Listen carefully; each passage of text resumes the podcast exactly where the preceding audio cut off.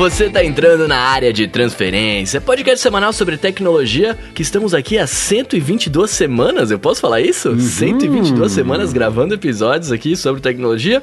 Eu sou o Bruno Casemiro e, mais uma vez aqui, como todas as semanas, estamos comigo aqui Marcos Mendes do meu lado no Loop e Studio. hoje você não me abandonou, veio gravar aqui juntinho comigo para estarmos colados na mesma faixa de gravação para passar pro Edu. ficar feliz, né? É. Lá do Rio de Janeiro, que já deu a risadinha, Gustavo Faria, Cocatec, tudo certo? Fala aí, tudo jóia. Maravilha. E um convidado que é, é, sempre especial, mas não é mais convidado, né? O Rambo já é, é de casa. Uhum. E aí, seu Rambo, tudo certo? Olá, tudo bem? Show, maravilha, maravilha. Tudo bem, meus amigos, como fomos semana? Semana agitada, né? Nossa, eu tô com medo muito medo do que vai acontecer na quinta-feira.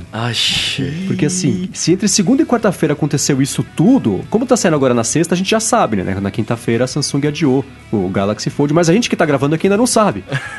Então, Nossos erros do passado estão na dúvida. Eu tô com medo do que vai acontecer na quinta-feira, porque olha, essa semana foi digna daquele meme do Third Rock, que a Tina Fey fala assim, nossa, que semana, hein? E o Alec Baldwin fala assim, é, meu amigo, mas é só quarta-feira ainda.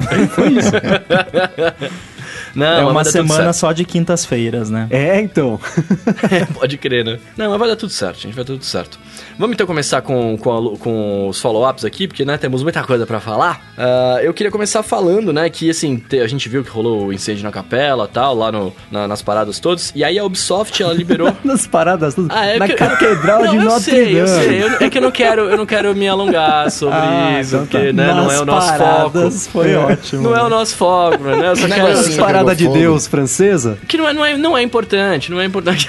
a igrejinha lá. Então tá, pegou, né, na capela lá, tudo mais. E aí, assim, a Ubisoft, ela liberou o jogo Assassin's Creed Unity de graça por uma semana por todo mundo, porque dentro do jogo tem uma das renderizações 3D da capela mais impressionantes, assim, sabe? É. Aliás, ah, podiam usar essa renderização para reconstruir, de repente, não?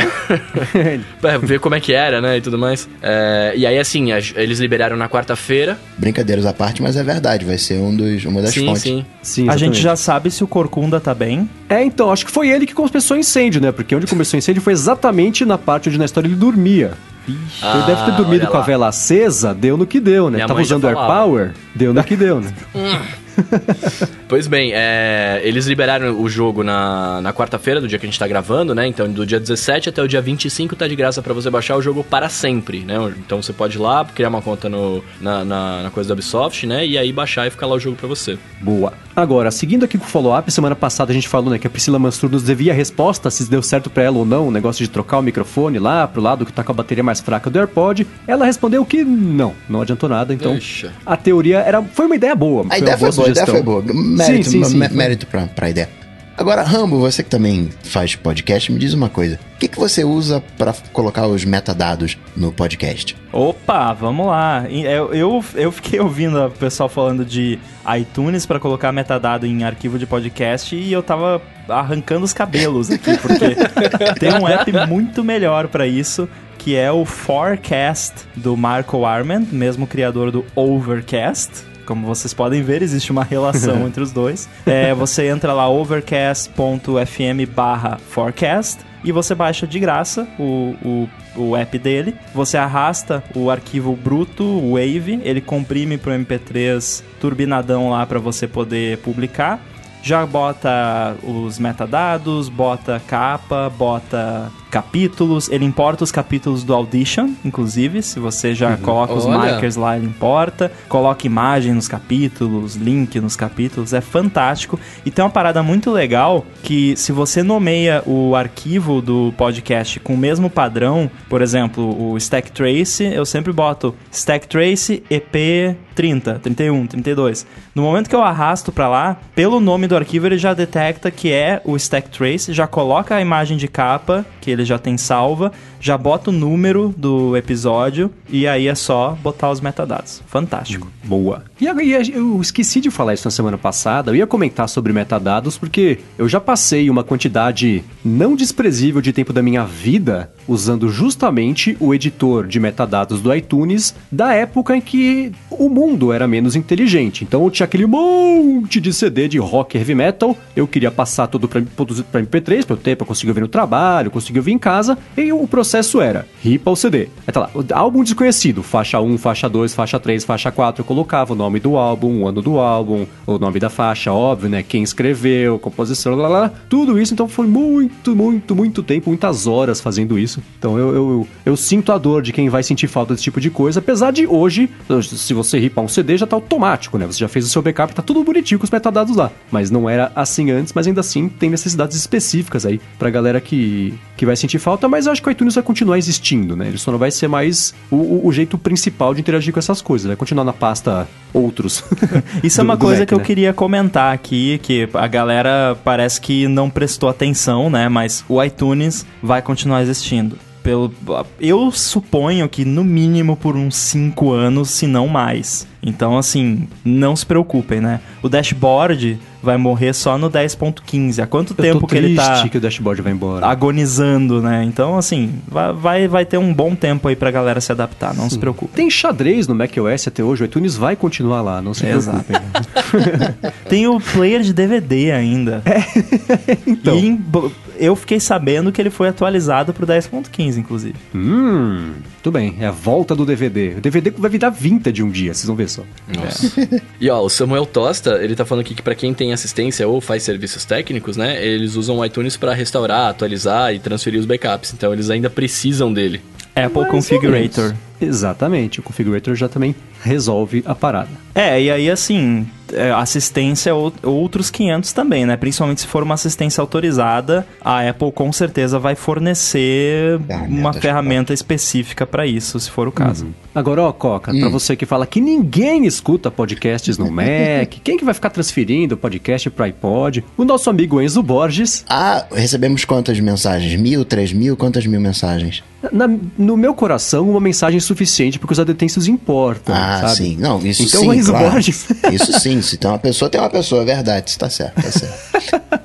Quando a playlist de podcast dele lá com mais de uma hora de duração, né, os compridões lá, é, tá muito grande, ele prefere baixar via iTunes e transferir pro iPod, ouvir no iPod. Aí ele preserva a bateria e faz o, o velho dono do iPod Nano dele se sentir útil e amado novamente. What's an iPod?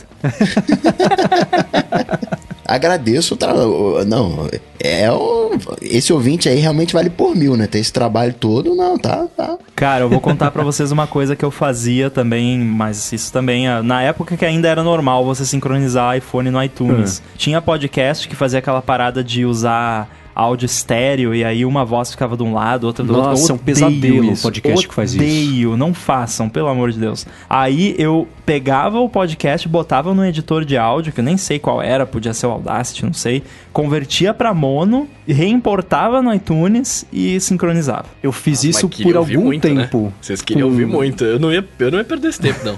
Tem um podcast da BBC que eles entrevistam atores, artistas, até músicos e, e gente de, de, importante de várias áreas diferentes falando sobre música. Assim, se o mundo fosse acabar, que álbum serviria pra, pra ilha deserta, dá seu álbum favorito. E faz isso isso, o convidado tá no fone esquerdo, o host tá no fone direito. Falei, cara, não, não, não, isso é não, é horrível. não, não, não. Parece não. aqueles vídeos de ASMR, né? É. Nossa. É horrível, você fica olhando pros lados. Aí eu fazia isso também, eu passava pro, pro, pra mono e subia de novo pra eu conseguir ouvir do jeito certo, né? Porque A propósito, muito irritante. pra preservar as nossas caixas de entrada, sim, hoje em dia tem um switchzinho lá nas opções de acessibilidade do iPhone, áudio mono, que aí já uhum. resolve, né? Então, não precisem, a, a gente já sabe.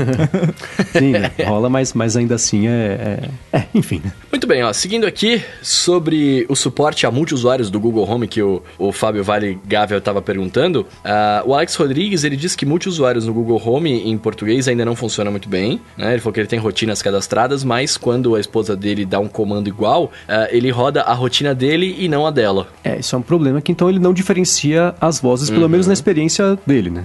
É, vai ver, são vozes parecidas. Quem sabe o HomePod com o iOS 13 não resolve? Hum, hum olha só, eles Será? É, vamos ver, hein? Agora, ainda sobre isso, o Fábio Lacerda falou que comprou o Google Home Mini e testou o assistente em português em casa e falou que reconhece as vozes, separa as agendas, lembretes e tudo sim, e é realmente útil, achou na internet aí por 200 reais. Então, temos um exemplo que não funciona, um exemplo que funciona, o placar está empatado. Porém, né, nessa semana, o Google fez um evento aqui em São Paulo, é, lançou oficialmente o suporte ao assistente em português para coisas que não são telefones, né? O vulgo, caixas conectadas, até os displays conectados. Tem, é, não, display ainda não. Então, caixa, é, caixa conectada tanto do Google quanto de, de outras marcas. Então, talvez agora, a partir desta semana, a experiência seja um pouco melhor, porque ela é, se ela foi lançada oficialmente, quer dizer que eles estão dando o aval de que ela tá boa o suficiente para ser lançada oficialmente, né? Então talvez agora esteja melhor do que na semana passada, que não era ainda a versão final oficial real pode carimbar que estava funcionando. Então fica essa. Agora a remoção com segurança do Windows 10 já tinha? O Fernando Crespo está perguntando. Já não era assim desde o Windows XP? No Windows XP apareceu a opção de você, você remover, com remover. Agora o que vai rolar, pelo que eu entendi, posso estar errado, mas pelo que eu entendi é que o comportamento padrão do sistema vai ser esse. Então já tem, faz o que, 10 anos o XP, né? É, é, você tinha essa opção de, ó, oh, sistema, já se prepara aí para poder desespetar o pendrive que eu quiser, mas agora o padrão vai ser esse. E se você quiser, você inverteu, né? Agora se você quiser, você escolhe para ter que remover com segurança, porque aí a performance fica um pouquinho melhor. O Finder te xinga, né? Se você não remove com segurança. ele dá uma bronca, né? Ó, você tirou o negócio não precisa, sem, sem fazer direito. E da próxima vez você faz, senão você vai perder arquivo. Você quer perder arquivo? Não quer. Então tira direito. Eu tô pensando em botar isso no, no Chib Studio, na versão 2, para quando a pessoa matar o app, na outra vez mostrar um, um Chib com a carinha triste, chorando. Você me matou! Um panda. Agora, o Bruno, sobre aquele negócio, a dica que, aliás, excelente que você deu na semana passada de como fazer o Telegram parar de me importunar cada vez que alguém quer. Eu não lembro que existe fizer uma conta no Telegram. É, o Rogério Buzelli falou que ainda assim, dentro do aplicativo, continua aparecendo lá como um chat não lido. É isso mesmo? É, o chat, ele, ele a, a janelinha do chat ela aparece, mas você não recebe a notificação, né? Pelo menos você não é avisado no seu celular de que a pessoa, né? Você não pega o Telegram pra olhar. É, isso não tem. Eu, pelo menos, não sei como tirar. Se, uhum. se tiver uma opção, eu não, não, não sei como fazê-lo. É, pra mim também continua aparecendo, mas só de não me interromper no dia é, para falar é, que fulano, exato. que eu não sei quem é, fez uma conta no Telegram, que não me importa de nada. nada interessante. Né? Mas enfim, mas fica aí. Pelo menos é um pedaço tá resolvido. O outro daqui uns anos eles param de, de, Eles aprendem que não precisa. Muito bem, muito bem. E sobre a dúvida do Heitor Vidinhas, uh, da performance do Mac com o Firewall, é, com o Firewall ligado, né? Ele tá falando aqui que o Mac dele é um Retina 2012, né? Usando Mojave e tal. E a taxa de leitura e, e escrita cai pela metade quando o Firewall tá ligado.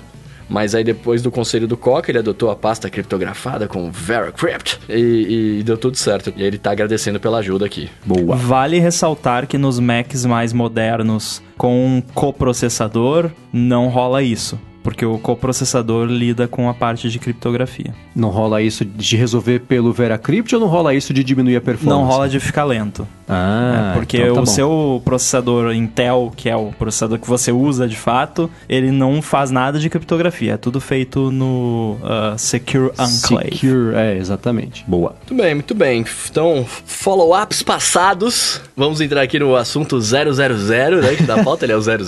é, é que a pauta já estava quase pronta com os assuntos na, na, ordem certa. Aí aconteceu o um negócio que a gente ia falar agora, eu falei, ah, não vou trocar todos os números, eu pus assunto zero, fica mais fácil. Se já tivesse o zero, seria o menos um. É, exatamente. Ainda bem que inventaram o zero e menos um, né? Senão ia dar bug no negócio. Pois é. Né? Obrigado aos árabes por terem ajudado aqui a fazer a, a pauta. né? Tipo, é. ficar uma mistura maluca. É, muito bem, cara, essa semana rolaram várias paradas, né? E uma delas foi que, assim, a, a Samsung mandou para pro pessoal lá, pros jornalistas, pro pro, Steve Kovac lá do CNBC, pro Mark Gurman e tal, é, versões, versões da unidade de teste do, do Galaxy Fold para eles testarem e tal.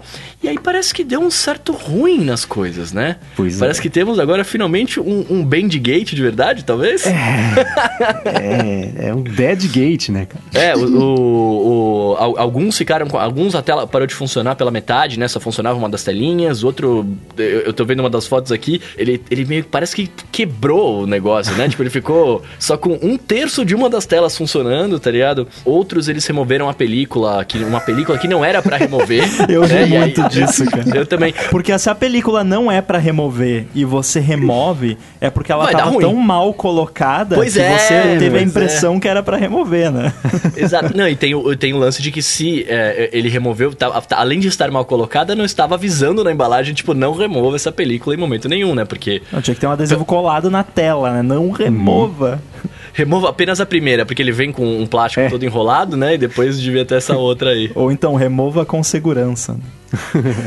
e aí, caras, vemos isso e agora? Será que. O que será que vai acontecer com os telefones dobráveis? Putz, eu quero é. dizer, eu quero dizer aqui que eu sempre falei, hein? Eu não sei se talvez seja esse o jeito de usar as telas dobráveis. Mas enfim. É, assim, é, é uma nova tecnologia. Para mim, eu tô super. Faltou carinho, faltou zelo, faltou, claro é um problema, você pagou mega caro. Olhando do ponto de vista de consumidor, mega feio para Samsung. Só que eu não consigo olhar para esse produto como um produto final, como um produto consumer. É um é um é a Samsung lançando um programa beta de testes com Tipo, para você não tem que pagar lá 100 dinheiros por ano para ser desenvolvedor. Então você paga 2 mil dólares lá pra Samsung e vira desenvolvedor beta teste da Samsung. Eu olho com isso. Então, sinceramente, eu não, não tô chateado mega feio.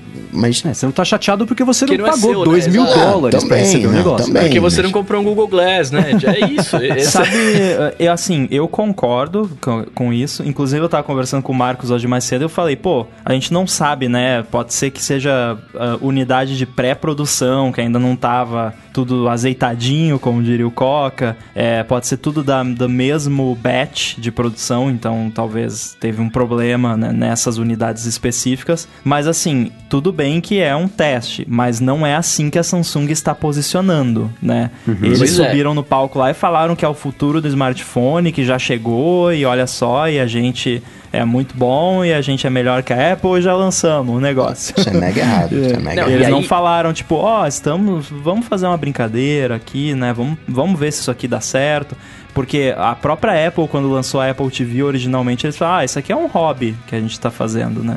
Uhum. Então, sei lá, eu acho que concordo que o não é um device final, isso é óbvio, mas o problema é que não é assim que está sendo posicionado, né? Pois é, Isso e esse lance de unidade de teste que vocês falaram, é, eu até pensei nisso também, ah, é uma unidade que pode ser que tenha vindo com defeito, etc, mas cara, se eu, eu como empresa não mandaria um aparelho que eu não sei se ele está totalmente pronto para jornalistas tops testarem, que os caras vão falar que se der ruim, tá ligado? É, eu acho que existem algumas coisas aí. Primeiro, existe sim é, essa prática que cada empresa faz de um jeito, claro, mas acontece de jornalistas quando está ainda há algum tempo do lançamento oficial do produto, receberem a unidade que está entre o protótipo e a unidade final. É assim, a gente já está com umas unidades poucas aqui que já. Os próprios AirPods, né? Quando a Apple lançou os AirPods, foi assim. Os jornalistas receberam as unidades que não são as que a gente usa hoje em dia, eram unidades que são idênticas, eram protótipos. Mas que eram protótipos, né? Então pode ser, não dá para saber ainda, que os jornalistas tenham recebido isso aí, assim como aconteceu. Esses dias eu mexi também, não, não vou falar qual que é para não pegar uma pra ninguém, mas eu mexi num, num telefone que, que não foi lançado ainda, ficou mais fácil de saber, né? É, que tinha. Tem o note dele. Aí você olhava de perto, no note tinha um outro note, tinha uma verruga no note, assim, era a coisa mais feia. Você usou o iPhone 11?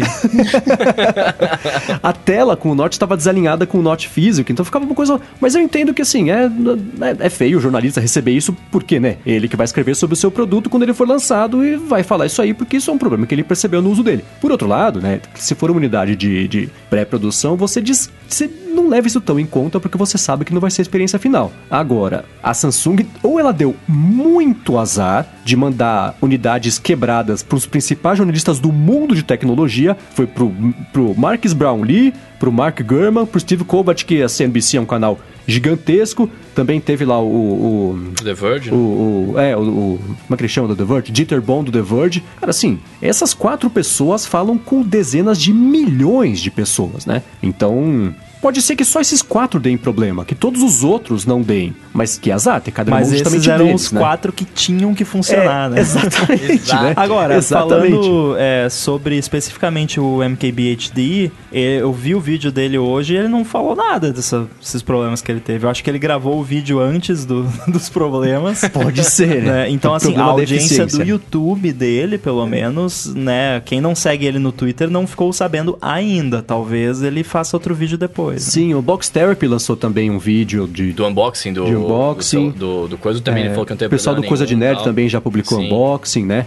Mas, mas é aquele lance, né? Essa galera teve problema depois de um, dois dias de uso, né? Uhum. A galera, esse, os vídeos são eles abrindo o telefone. Então, assim, Sim, é. saiu da caixa, tá bonito, uhum. tá novo. Agora, e o, o, o que é ruim é que aconteceram problemas diferentes com pessoas diferentes. Exato, não é né? que todos deram a mesma coisa. É. Né? E todos relacionados à tela. Todos à tela. O Mark Gurman falou, cara, assim, eu acordei, fui mexer hoje, tava metade desligado. Aí foi pior, foi, sei lá, a, a parte morta da tela foi infectando a parte viva, foi tipo um câncer espalhando não, não, pra sabe o que é isso? É shoyu, aí... caiu o shoyu e é, foi abrir. É parece, isso, tá parece shoyu espalhando. E aí chegou no. Ele foi mostrando, ele tweetou três ou quatro fotos, foi mostrando a tela a parte ligada da tela ficando cada vez menor até que ele morreu completamente. Só que ele falou que ele removeu a película protetora é, então. que não deveria ter sido removida. E aí o Marcos Bolin falou: Ah, eu também fiz isso, comecei a tirar aqui, aí começou a bugar, eu parei e percebi que não era para tirar. Agora, é, quem tem TV OLED, por exemplo, a minha TV da LG, que é de 2015, 16, não lembro quanto que ela é, é, ela tem essa película. Então quando apareceu esse, eu sabia exatamente o que eles estavam falando. E aí ele já avisa, não lembro se estava escrito no, no na TV, mas no manual tava, ó, tem uma película aqui, não tira. Se tirar vai estragar a TV, você vai perder dinheiro, toma cuidado. E se olha de perto lá, de fato tem. E na caixa ou no manual do, do Galaxy Fold tá escrito, tem uma película aqui. Mas, cara, assim, quem que lê o manual? Poucas pessoas, é né? É isso que eu ia falar. Então as pessoas vão tirar o telefone da caixa, vão tirar a película, puf, acabou de perder 2 mil dólares, compra outro, né? Então esse foi um problema. O outro problema, o Mark Gurman falou: ah, às vezes você dá um, você toca na tela e você raspa a unha, dá uma arrastada no, no, plástico ali que fica marcado, não sai. Esse é outro problema, né? Você vai operar com é. as patas o tempo inteiro. Você vai riscar a tela por, por só por usar? Isso é outra coisa, né? Aí o The Verge, o cara falou, o Dieter Bon falou: ah, tá, eu tava usando, aí apareceu uma linha vertical e uma horizontal que não sai mais. Tá estragado aqui minha tela. E bem aí também. Meio, né? Do, do, bem na dobrinha. É, na dobra. E na dobra e, e na lateral, na parte de baixo. Que apareceu aí uma te... ponta, tipo, cutucando é, ali a dobra, né? Também. E aí o, o próprio o, o Mark Gurman falou: ah, na, na, na dobra começou a rachar a parte de cima, mas eu posso, pode ser porque eu tirei a película. Aí acho que o Marcos Bolin falou: não, o meu também começou a rachar e tá com a película. Então, são, são vários problemas, não é um só, né? E isso é meio preocupante porque, cara, assim, esse é o, é o lançamento de maior visibilidade da Samsung, é a maior visibilidade que ela recebeu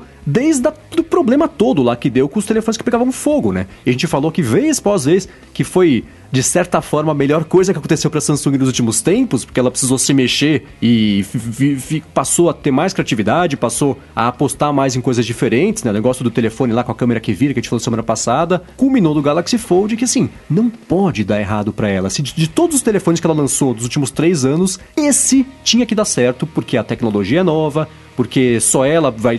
Pode ser que um mês de antecedência, que o Mate X vai chegar, parece que no mês que vem, mas não podia dar errado e não dá para saber se deu. Pode ter sido um azar, eu já falei aqui isso algumas vezes, né? Se a mesma notícia é replicada por todos os sites, parece que todos os telefones do mundo estão com o um problema, ao invés de um, ou dois, ou três só. É, Mas que nem quando meia né? dúzia de iPhone dobra e, né, vira também um, uma, uma sim, sim. bagunça. Então... Mas assim, é, eu acho que eu falei isso aqui quando a gente comentou, né, do lançamento. Eu, eu tô acompanhando o mercado de tecnologia há muito tempo. E assim, quantas pessoas a gente conhece que estão usando aquela parada do Google lá que faz ligação? Alguém lembra disso? É, o Google Duck. Que ia revolucionar o mundo e acabou a Apple agora, o Google tem... Quanto... Aí, agora o telefone que dobra. Nossa, é uma revolução, vai mudar o mundo. É, nem tanto, né? É, então. Então, assim, esse tipo de coisa são, são coisas que as empresas fazem para fazer barulho, né? Pra tipo, chamar atenção, mas não vira na prática. Não, não é uma coisa que que você vê as pessoas usando. Aí a Apple vai lá, lança um, um fone de ouvido que você olha e você nossa, que negócio ridículo, parece que o cara tá com bituca de cigarro no, no ouvido.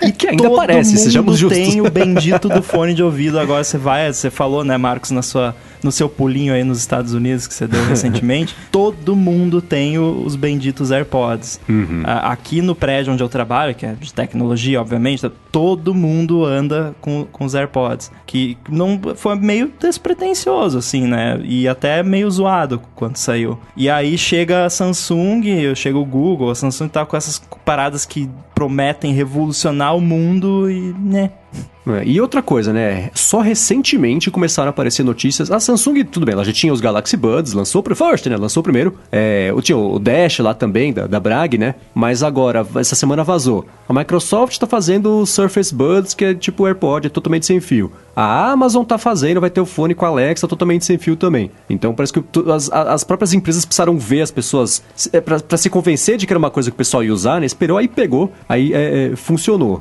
Mas é, voltando só rapidinho para falar esse negócio da Samsung, é semana passada, né? Na, na, na, é assim, quem acompanha aqui ao vivo, né, os nossos queridos adetensos no apoia.se barra de transferência, eles acompanham dois episódios, a pré-gravação, a pós-gravação e a gravação de verdade, né? E parte da diversão tá nessa parte antes e depois. Em algum momento não lembro se foi antes ou se foi depois, eu comentei que eu tava achando estranho o silêncio da Samsung sobre o lançamento mais high profile dos últimos anos, né, do telefone dela. E falei, chutei, assim, com base em nada, que eu não ficaria surpreso se ela cancelasse. Pode ser exagero pensar em cancelo, em cancelo em cancelamento, mas pode não ser. A notícia aconteceu hoje, né? Ainda tem até sexta-feira, que é quando vai sair o episódio, tem muito chão pela frente, mas não me parece tão absurda a ideia de empurrar um pouquinho isso para frente para pelo menos garantir que tá beleza, porque é um, um esse lançamento não pode dar errado para Samsung, né? Depois de tanto tempo é, é, é, passou pelo problema e veio se recuperando, então isso aí, ela não pode passar pelo menos o pesadelo de PR que ela passou com as baterias. Tudo bem que a bateria podia matar a gente. O negócio da tela que não funciona, né? a pessoa vai ficar triste porque gastou 2 mil dólares, mas ainda assim não vai pegar bem né? Sexta-feira, vamos ver. Pois é. Depois que fechar a bolsa, né?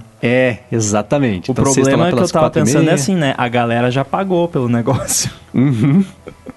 Aí é pior ainda, né? Adiar. Então, vai parecer que eu tô sendo maldoso, mas não é. É isso. Se tem uma coisa que ela aprendeu a fazer, é recall. Fazer direito do tipo, ah, que teve lá da bateria, ah, a gente recolheu os telefones, vamos lançar um novo. Esse novo tá beleza. Cara, deu fumaça mesmo assim, pegou fogo mesmo assim, aí ficou, vai fazer, não cancela, sei lá. Até resolver fazer o recall, já gastou um caminhão de dinheiro, prejudicou a imagem. Então acho que esse aprendizado vai entrar muito agora em, em, em vai ser colocado em prática agora. Por isso, né? Assim, eles vão ter dois, três dias para tomar uma decisão e de, de, tomara que tomar a decisão certa, não querer lançar o um negócio só para cumprir um prazo e ficar com uma bomba muito maior na mão, porque todo mundo vai falar que comprou o telefone e quebrou, né? Samsung Galaxy Recall. É, pois é.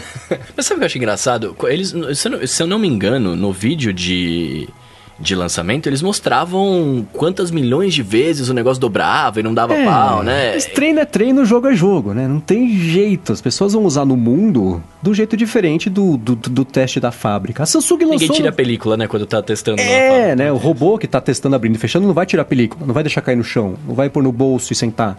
Né? Então, são situações diferentes. A Samsung lançou não faz muito tempo aquele vídeo que mostrava aquele monte de telefone abrindo e fechando. Foi a única coisa que ela fez no último mês para promover o Galaxy Fold. Não é, o Air Power na fábrica devia funcionar muito bem também. é verdade. Pois é, né? Então tem isso. Mas não sei, eu tô curiosíssimo. Eu queria fazer que nem o Rambo, viajar no tempo para pegar as notícias que vão sair já saber antes da hora. Porque eu tô curioso para saber o que vai acontecer. Porque eu queria que esse lançamento desse certo. Ainda não deu errado, mas já não tá com 100% de aproveitamento aproveitamento, né? Já tomou um golzinho aí que não precisava. Não, eu queria usar esse telefone, porque parece sim. uma maneira, mas sim, agora sim. já tô meio decepcionado. Pois é. Muito bem, vamos lá então. V vamos pular de assunto aqui. Vamos falar. Semana também rolou, rolou a parada da, da, da, Apple contra a Qualcomm, né? Que finalmente, depois de alguns anos, acabou aí os, os trials todos que estavam rolando. Eles fizeram acordo, tá todo mundo feliz da vida, vai todo mundo ser amigo de novo. É isso que tá acontecendo? É, né? Tá vendo o que a Intel foi fazer?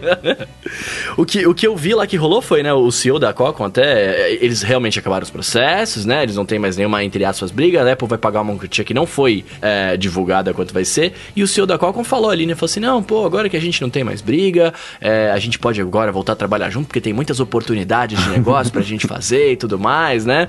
Uh, então foi isso que aconteceu, tá tudo bem. Podemos pular aqui pro iOS 13. ainda bem, ainda bem que eles chegaram nas pazes, porque é o melhor modem que a gente tem no mercado, né? Então. Uhum. É Mesh, não? É Mesh. assim, do ponto de vista de consumidor, ótimo. Mas coloca uma pressão em cima da Apple para ela fazer, dizem, né? Que ela já tá com mil pessoas trabalhando no, no chip de modem. Então, né, a Intel saindo fora do mercado não vai conseguir atender. A Apple já tem uma galerinha ali estudando, já já. Espero que o.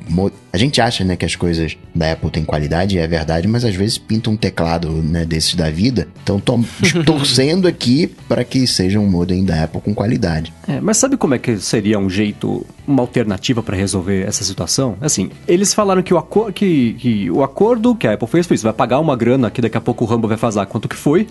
e é, vai ter também o lance de que a Apple vai. Eles vão voltar a fazer negócios do, do, do, da forma que sempre fizeram, né? Vai licenciar patente, vai comprar tecnologia, vai ter fornecimento. Mas uma coisa que poderia acontecer, agora que a Intel já passou um tempão desenvolvendo toda a estrutura para fazer, fazer a tecnologia 5G, não sei o que lá, nanana. Isso é uma coisa. Segunda coisa, a Apple já tem equipe trabalhando para tentar fazer o chip dela e, e tudo mais. Eu não ficaria surpreso se a Apple resolvesse comprar essa parte da Intel, de toda a parte de estrutura para tentar fazer o negócio 5G e fazer os chips ela mesma, pagando pelo uso da tecnologia que a patente é da Qualcomm. Essa conta fecha, pelo menos na minha cabeça, né? Então, assim como para mim fecha a ideia de que a Intel avisou a Apple que tinha desistido e não só que ela tinha perdido o prazo, e isso forçou a Apple a fazer o acordo com a Qualcomm a contragosto para acabar logo com essa briga e garantir o 5G dos iPhones no ano que vem, porque senão ia ser um problema assim. Esse ano, a gente já comentou aqui, não vai ser um problema tão grande não ter 5G nos iPhones desse ano. É claro que para quem mora em Dubai, em Tóquio, né? Em alguns lugares dos Estados Unidos que vai ter 5G, vai fazer falta. Mas pro resto do mundo, para mim, para você, não vai. Então, beleza, isso passa. É, mas no ano que vem não, não vai dar para passar, né? Então, para garantir do ano que vem não ter esse tipo de coisa. E aí, de novo, né? Assim, a briga com a Samsung, é, ela se estendeu por três vezes mais tempo e deu em nada da mesma forma. Acabaram com um acordo. Então, pegou, pegaram um papel de pão bem comprido lá, fizeram uma conta gigantesca, cheia de zeros. Falaram, cara, se a gente brigar por mais quatro anos, a gente vai gastar isso aqui tudo com advogado pra pegar 10 dólares cada um. Por que a gente não economiza isso tudo, né? e usa esse dinheiro para se defender de processos de, dos patent trolls todos. E, e, e ficamos amiguinhos e resolve, fica, resolve para mim, resolve para você. A gente conversa agora com calma para falar sobre o futuro, sobre pagamentos e tudo mais, mas vamos aí, vamos aí, fechou. Então, eu acho que foi mais isso aí. A Intel ter pisado na bola de novo que fez a Apple ter que engolir aí esse, esse orgulho dela e contradizer o que ela tinha falado. Não, não tem chance de fazer acordo. A gente vai até o fim nessa briga. Fez acordo, não foi até o fim. Mas que bom para todo mundo envolvido, porque assim, eu e você e todos, e todos que amamos, teremos telefones com, com 5G no ano que vem, provavelmente por conta disso, né? Então. Só não vai ter banda. Esse é um outro problema. Tem o, tem o lance da. Que a Apple também vai largar a Intel em outras áreas futuramente, né? é, então, né? Então, a Intel é... vai ficar em, em maus lençóis. Mas você é. falou, né? Vai ter o 5G e não vai ter a banda. Eu quero entender brasileiro que mora no Brasil que vem perguntar para mim se o iPhone desse ano vai ter 5G. Meu amigo, por que você tá perguntando isso? você vai comprar quando tiver 5G no Brasil, esse iPhone não vai estar tá mais nem recebendo atualização de iOS. Não, e as matérias todas já estão escritas de por que, que não ter 5G no iPhone é um problema. É, ah, ah, ah, Apple perdeu, não vai ter 5G no iPhone esse iPhone ano. 11 has a nasty surprise. É, é, as matérias do. Então, assim, é, isso é inevitável. É que nem quando, quando tiver suporte a, a stylus no iPhone, vai ter os imbecis enchendo o saco falando, ah, viu, o Steve Jobs não queria ter. Beleza, essas pessoas se ignoram. Mas então as matérias já estão escritas. Vai ter gente falando porque, de fato, os iPhones desse ano não vão ter 5G e um jeito possível de interpretar isso é hahaha, que babocas. Então, passa. Mas do ano que vem tem que ter, né? Só um comentário que eu, eu ia achar muito engraçado se o CEO da Qualcomm, sei lá, emitisse uma nota falando sobre a Intel, né? Hahaha, que bobocas. Assinado CEO. CEO da Qualcomm. CEO. É, senhor Qualcomm, é. e outra coisa também para registrar nessa questão de 5G é como ninguém se prontificou a atender a Apple na escala que a Apple precisa. Ou é, seja, se ou... ou não consegue? É verdade. Pois é, eu, eu, o problema é Apple, né? Eu, eu quero, tá? Faz para mim, mas eu preciso de zilhões. Você consegue para uhum. mim? Então, é, é, isso, né? Qualquer tecnologia, especialmente tecnologias novas, novas que eu digo não testadas, que forem adotadas, por exemplo, o próprio Face ID, né? Falar, ah, beleza, você compra a fábrica tal, você patenteia a tecnologia tal, você vai. Ótimo, tá. Agora você me fornece 50 milhões dessa peça. Ah, como é que eu só consigo fazer 20 milhões? Falar, legal, você acabou de destruir meu telefone, né? Porque você, eu preciso de 50 milhões. Ah, o próprio, a, a própria pontinha Lightning, né? Que a Apple parou de fornecer para parceiros porque era impossível fabricar uma quantidade maior no mundo do que a, a própria Apple precisava. Porque na caixinha vinha a pontinha do cabo, vinha a mesma pontinha lá do, do, do conversorzinho de, de, do, do coisa, vinha a terceira pontinha que eu não lembro mais o que, que era. Então faltou no mundo, não tinha capacidade mundial de fabricar essas coisas. Então é uma escala muito gigantesca, a gente não consegue nem pensar, né? Então, por isso que, assim, a Huawei falou, ah, a gente pode fornecer. Aí alguém falou, ah, a gente também pode fornecer. Mas no fundo, será que teria mesmo bala na agulha para fazer em quantidades que precisar, com a qualidade que precisa, isso tudo? Então, nunca saberemos, né? Muito bem, muito bem. Então, já que estamos falando de Apple, vamos falar agora da. Pra, mim, pra mim, pra mim, a coisa mais interessante da noite. que assim, essa semana seu Rambo postou algumas coisas aí, pois notícias, é. como o Mendes falou, que vieram do futuro, né? Vazamentos futurísticos aí, sobre iOS 13, cara. Pois é. Posso falar que eu tô, eu tô chateado com o Rambo? Por quê? Eu o tô Rambo, muito feliz acabou completamente. Ele já ganhou o bola de cristal ah, da WWDC. Isso é verdade. Isso eu pensei. Né? Eu, eu, eu, eu cara, eu, eu, eu, tá, eu tava pensando exatamente isso. Que eu falei, agora o que a gente vai falar lá é, então, Não tem o que fazer. Não sei o que a gente vai fazer Primeiro no episódio que eu não antes, posso porque... participar, né? Ferrou. Acabou. Segundo, não, que eu tava falando com o John essa semana, eu falei, cara, não vai dar pra fazer o poker da WWDC, porque, uhum. né, tipo... Sabemos de tudo. Não, não dá, assim, todo, todo podcast de tecnologia faz o episódio de prévia, dá uns chutes e acabou. Você estragou a brincadeira de não, todo eu mundo posso chutar. Existe também, aliás, acho que vale esse meta comentário aqui. Claro que todo mundo que não, não é eu ou a equipe do 95 Mac, sempre existe a possibilidade de que eu que eu publiquei esteja errado, né? Uhum. Mas é, assim, eu, eu posso chutar. Eu sabendo posso de onde veio, né, e tendo visto as coisas que eu vi, é, tá tudo ali, né? Pode acontecer assim. É, também vale esse disclaimer, né? Pode ser uhum. que, ah, não, sei lá, esse negócio aqui do volume novo não tá funcionando direito, vamos cortar isso aqui e deixar pro ano que vem. Ou vamos deixar pro 13.1, né? Pode rolar esse tipo de coisa. Não quer dizer que uhum. tudo que tá sendo trabalhado agora vai ser anunciado na WWDC, né? Mas é, basicamente é isso aí. Vai ter modo escuro? Aleluia!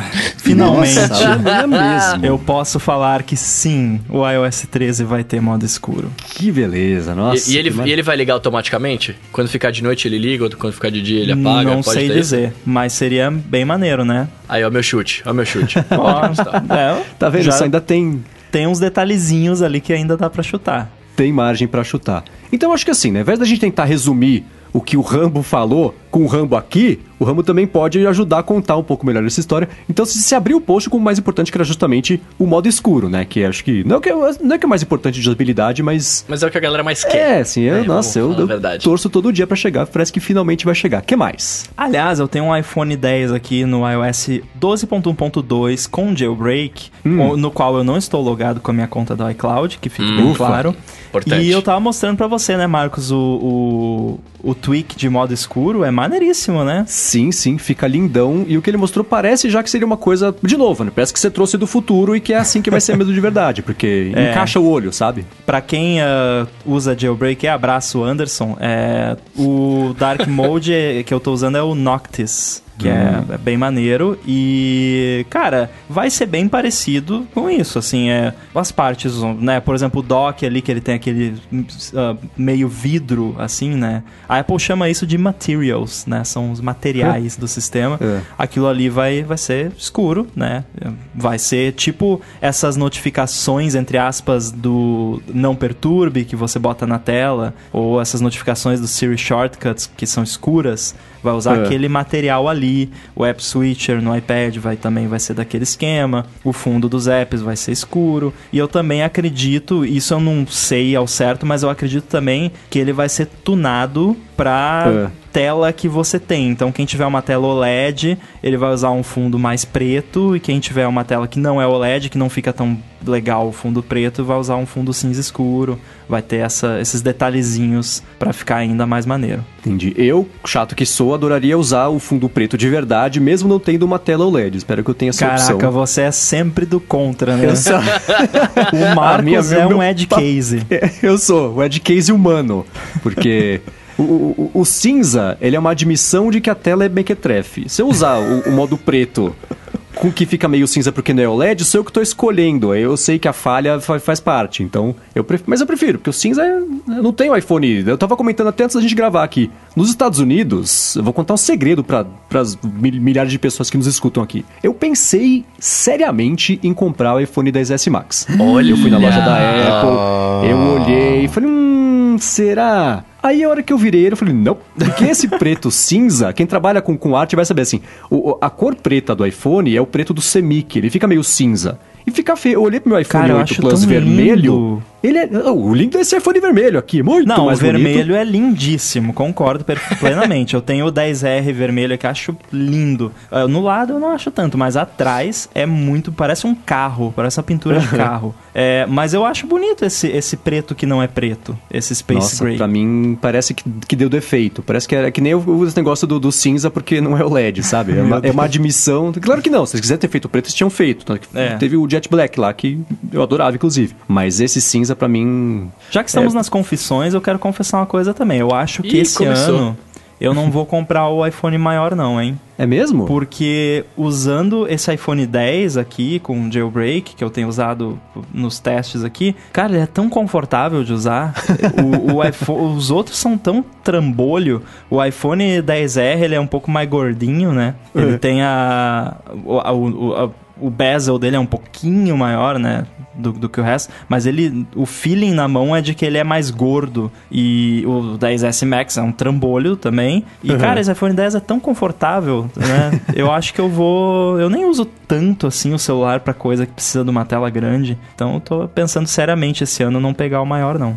Eu vou fazer uma correção do que você disse. Você não vai pegar o maior primeiro. Porque é... quantos iPhones você tem? Daqui na mesa, cinco. Então. Não, mas peraí, mas, mas, mas um é dele, os outros ele trabalha, é, é outra Então é isso, né? ele não vai é. comprar o maior primeiro. Eu tenho justificativa. Ah, então tá. Pior que é sempre bom você ter o maior deles quando você é desenvolvedor, porque é, quando você vai mandar o screenshot pra Apple, você tem que mandar do maior, né? Hum. Então, e o simulator, não, não gosto de simulator. Mas vamos lá, o que mais? Você falou do modo escuro, pintaram mais coisas. Não, foi só, não é só de modo escuro que viu o, o, os rumores do Rambo. Rumores não, os vazamentos do Rambo. Né?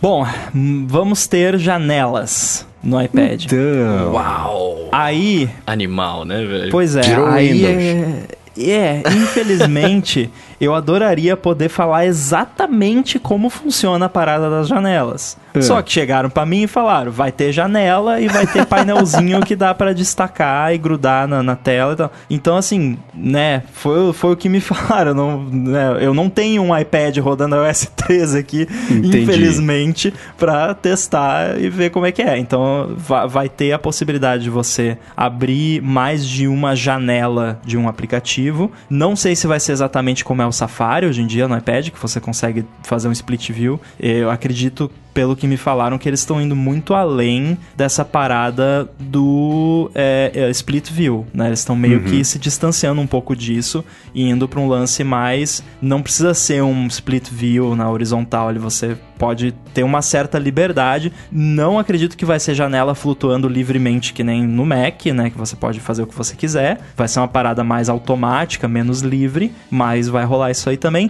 Só que dentro dos aplicativos, se você tem uma uma segunda janelinha que abre ali dentro, um popoverzinho com alguma opção, ou um painel de ferramentas, alguma coisa, você vai poder destacar aquele painel e mover ele dentro da tela daquele aplicativo, botar ele num lado, botar no outro, né? Fazer o que você quiser com ele. Vai ser um pouco mais livre do que o Picture in Picture, né? O videozinho que você fica lá. Uhum. E ele Mas vai tá... poder também, o, o, desenvolvedor também vai ter controle sobre isso, de poder também ter esse, esses pontos onde ele fica fixo. Digamos que hum. eu tenho uma barra de ferramentas que só pode ficar ou na esquerda ou na direita. Então eu vou ter ali, ó, ela pode ficar ou aqui ou aqui. Aí você joga para um lado, joga para o outro, ela fica fixa ali, tipo o picture in picture, né? Que você joga nos cantos. Entendi. Sim, é. quando, quando, eu vi essa, quando eu vi essa parte aí, eu achei que ia ser. Tem um conceito do iOS. Conceito não, né? Foi, acho que no jailbreak os caras fizeram que é, o, a, o cara tava com o iPad com o jailbreak rodando e ele fazia a janelinha flutuar livremente como se fosse um Mac mesmo, né? E com aplicativo e com um monte de outras coisas. Eu imaginei que fosse assim, mas agora que você falou, é, eu, eu, não, eu não vou ter liberdade 100%. Eu não vou poder, por exemplo, ficar redimensionando a janela. Ou posso? Segundo me foi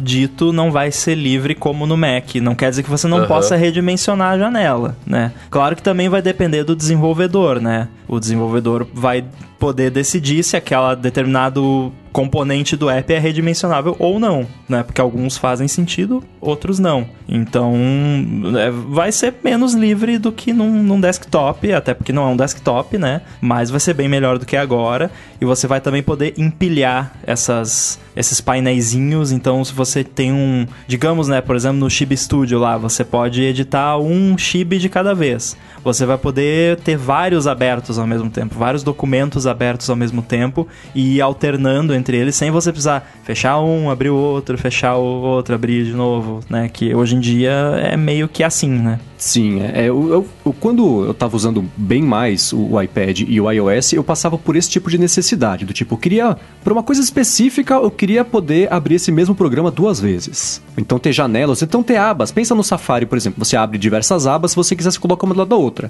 Esse ainda é um jeito engessado, mas expande um pouquinho, bem pouco, mais um pouco, o leque de possibilidades que você pode ter. Se eu quisesse ter mais um pouco mais, para navegador, eu podia rodar o Safari e o Chrome do lado do outro e jogar o Firefox por cima com aquele balão que fica por cima lá. Então eu queria ter, sei lá, quatro aplicativos rodando na tela ao mesmo tempo, esse tipo de coisa. Então, é, é, eu quando vi a, a, a, matéria sem saber desse contexto de que essa parte você tinha escutado falar, da, do, enfim, chegou aí para você, né? É, eu tinha essas dúvidas, tipo, ah, então eu vou conseguir, sei lá, eu tô na home screen do iOS, mas eu tô com uma janelinha ali do Twitter aberta, só com o aplicativo com popover dimensionado do jeito que eu quero, aberto com janelas diferentes, parece que não vai ser isso, o que faz sentido, porque isso é, é, a, é o jeito Mac de fazer as coisas. Se eu quiser usar o jeito Mac de fazer as coisas, eu uso o Mac, né? É, o iPad, ele sempre foi mais engessado porque ele está baseado no iOS, a necessidade mudou. Quem trabalha hoje só com o iPad ainda bate no teto das possibilidades que ele oferece. E quando você mexe no Mac, não. Você geralmente, ou num laptop, que seja num Chrome, enfim, no, no computador, é, é, mais difícil você bater no teto. Sempre você consegue expandir sempre seu workflow. Né? Para quem trabalha no iPad, não dá. Você vai bater nesse teto. Você consegue achar jeitos diferentes de fazer, mas o legal é você não sentir que você está usando uma máquina com limites, né? Porque uhum. o hardware já não tem quase limite. Ele, ele empaca no software. Então, você expandir um pouco a possibilidade de interação com o sistema é ótimo porque, assim, eu quero ter um iPad que eu não use tudo que ele oferece. Porque aí, a hora que eu precisar usar um pouquinho mais, eu sei que eu vou conseguir puxar. Não, e ele traz a, a vantagem, né? o benefício de você ter vários documentos, janelas, enfim, sem o ônus que você tem no Mac, que é ficar microgerenciando janelas. Nossa, eu tenho que arrastar exatamente ali no cantinho para ela ficar do tamanho que eu quero. Isso você não precisa fazer. O sistema cuida disso para você, né? Que pra galera mais old school é chato, né? A pessoa uhum. quer microgerenciar, mas mesmo para mim que, né, já posso ser considerado old school também, é, eu acho fantástica essa ideia de não precisar ficar microgerenciando o tamanho da janela, sabe? É, o, o, tamanho em si não é tão relevante, mas a capacidade de você ter várias é muito relevante. Sim, sim. E aí eu penso também no que já existe hoje, que vou, na explicação que você deu, né, que você falou que tem, vai ter uma janelinha ali por cima, você pode descolar a janela para virar um, um card, você pode ter vários cards abertos um do outro, vai ter a profundidade. Eu penso, por exemplo, quando você tira vários prints no, no iPad, eu não lembro se no iPhone é assim, mas no iPad eles vão ficando acumuladinhos um em cima do outro ali, né? Ou quando você abre é, um multitarefa. No iPad é igual, também, é no iPhone também. Então, no multitarefa também, você tem ali uma profundidade que mostra que consegue, você consegue ver o que está por cima, o que, que, vem depois. Então, eu consigo imaginar, se mistura o negócio do, dos prints com, por exemplo, o Picture in Picture com vídeo que você consegue redimensionar um pouquinho, você joga pro lado para tirar da frente, você volta se você quiser, ou então você arrasta para fora se você quiser. Então já dá para imaginar como é que esse comportamento vai ser com base no que existe hoje. Então, é, lendo o seu texto, eu fiquei com algumas dúvidas que eu até anotei na pauta aqui. Escutando o Stack Trace dessa semana, o podcast que você faz com o John Sandel, também você me tirou várias dúvidas que eu vou tentar tirar do ar aqui também para quem não entendeu, ou quem não, não conhece, não ouviu, quem não entende inglês. É, mas isso aí, já, a parte de janelas está um pouco mais clara, apesar de eu estar curiosíssimo para ver funcionando e mexer com as minhas patas, porque é o tipo de coisa, é o tipo de teto onde eu bati o tempo inteiro quando eu queria trabalhar só no iPad. Então eu espero que, que eu não sinta mais esse teto na minha cabeça, especialmente porque eu sou careca meio gelado, né? É um problema. e é aí que entra a questão também do, do, né, entre aspas, spoiler, que eu sempre falo. A gente sabe que vai ter um negócio assim, mas a gente não sabe exatamente como vai ser. Eu não postei um, um vídeo do negócio funcionando, né? Uhum. Então a gente realmente só vai saber os detalhes e, e a nuance e o como que a Apple vai vender essa feature na keynote lá, com o Craig Federighi provavelmente demonstrando. Então, uhum. eu, eu particularmente, eu aguardo muito mais os eventos da Apple por isso, por, por, ver como eles vão vender uma feature, não tipo o que vai rolar, né? É, eu não acho tão, nossa, que, que mancada, spoiler. Não, é, o legal é ver como eles vão, vão vender o negócio. Aliás, Rambo, uma pergunta de parênteses que eu fiquei curioso. Como é que você recebeu críticas? Porque tem sempre, e eu entendo isso, não tô criticando quem faz isso, mas tem gente que fala, ah, poxa, são spoilers, ah, eles trabalham tão duro para conseguir é, é, surpreender as pessoas, né? Que sacanagem e tal. Você ouviu esse tipo de coisa essa semana ou o pessoal tá mais tranquilo com isso em relação a isso esse ano? Cara, essa semana não. É, eu acho que a galera fica. E aí é, volta também o que eu acabei de falar. Eu acho que a galera fica muito mais uh, irritada, a galera que acha que é spoiler, quando é uma coisa mais concreta, né? Tipo, Entendi. uma foto, um vídeo, uma parada mais contundente. Por exemplo, foto do novo iPhone, do novo Apple Watch, né? Que já, já rolou também. É, aquela vez a galera ficou mais, mais irritada. Quando, ah, na, faltando, sei lá, dois dias pra WWDC ano passado, o Steve vazou uma, um vídeo do, do Xcode em Dark Mode é rodando. é verdade. No Mojave, a galera ficou pé da vida. Que tipo, cara, por é verdade, quê? É verdade. Falta só dois dias. Cara, não, você vai, vai me desculpar, você vai me desculpar. Pra mim, spoiler é, é Game of Thrones, velho. É, é, é, coisa é, que foi feita pra você ver. Vingadores. Vingadores que tá, caiu aí na net. Mas enfim, isso que você, que você faz, isso pra mim é um, é um serviço de utilidade pública. Você, porque, cara, você, você, de verdade, isso pra mim, ainda mais quando é uma coisa interessante, assim, tipo, é uma coisa que vai melhorar o, o jeito de usar o sistema, etc. Pra mim, me dá vontade de usar a parada. Me dá vontade de uhum. querer que chegue logo porque eu quero usar isso, né? Tipo, não é uma parada que eu falo, ah, não, estragou, agora eu não vou mais ter o iOS 13, já sei o que vai ter, eu não quero mais mexer nele. não, é, Fora pra mim não é. usuário comum, a pessoa fica sabendo em junho e só vai usar em setembro, né? Uhum. Pois é. Então já fica sabendo muito antes, já vê vídeo. Né? A Apple coloca, eu acho fantástico, que você vai baixar o beta lá, tá? proibido fazer review, compartilhar screenshots. Ah, é. Primeiro, duas horas depois já tem vídeo no YouTube de review tudo mais. Na real, eles não dão bola para isso, é só não, formalidade, não né? Agora, o que mais, Amor? Bora lá, temos... O volume, a, a, aquele volume. Opa, eu fiquei sabendo que vai ser maior, vão aumentar, tá muito pequeno. vai ser, ah, vai ser full bom, né? Vai ser redesenhado. Tela inteira. Agora o Coroa Digital vai enxergar. Agora vai ter um blur na tela inteira, vai ter um efeito de partículas e vão usar a animação do AirPower quando você trocar o volume. O Marcos vai adorar.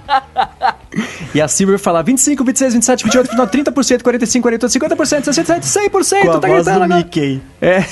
Nossa senhora. Mas então volume redesenhado, é isso? É, é, só tem um detalhezinho que não tá no artigo que vai deixar algumas pessoas talvez um pouco uh, tristes. Ah, inclusive sempre você. tem alguma coisa, né? É, não é certo, tá? Não precisam se desesperar ainda, mas eu ouvi dizer que é só pros iPhones com Note. O quê? Que o, o, volume novo vai ser tipo aquele do Instagram, que vai ser ah, não. no lado esquerdo do Note, o, ali onde fica. O que que fica ali naquele lado mesmo? Fica a, o é horário, operadora, né? Não, operadora ali é operadora, não é?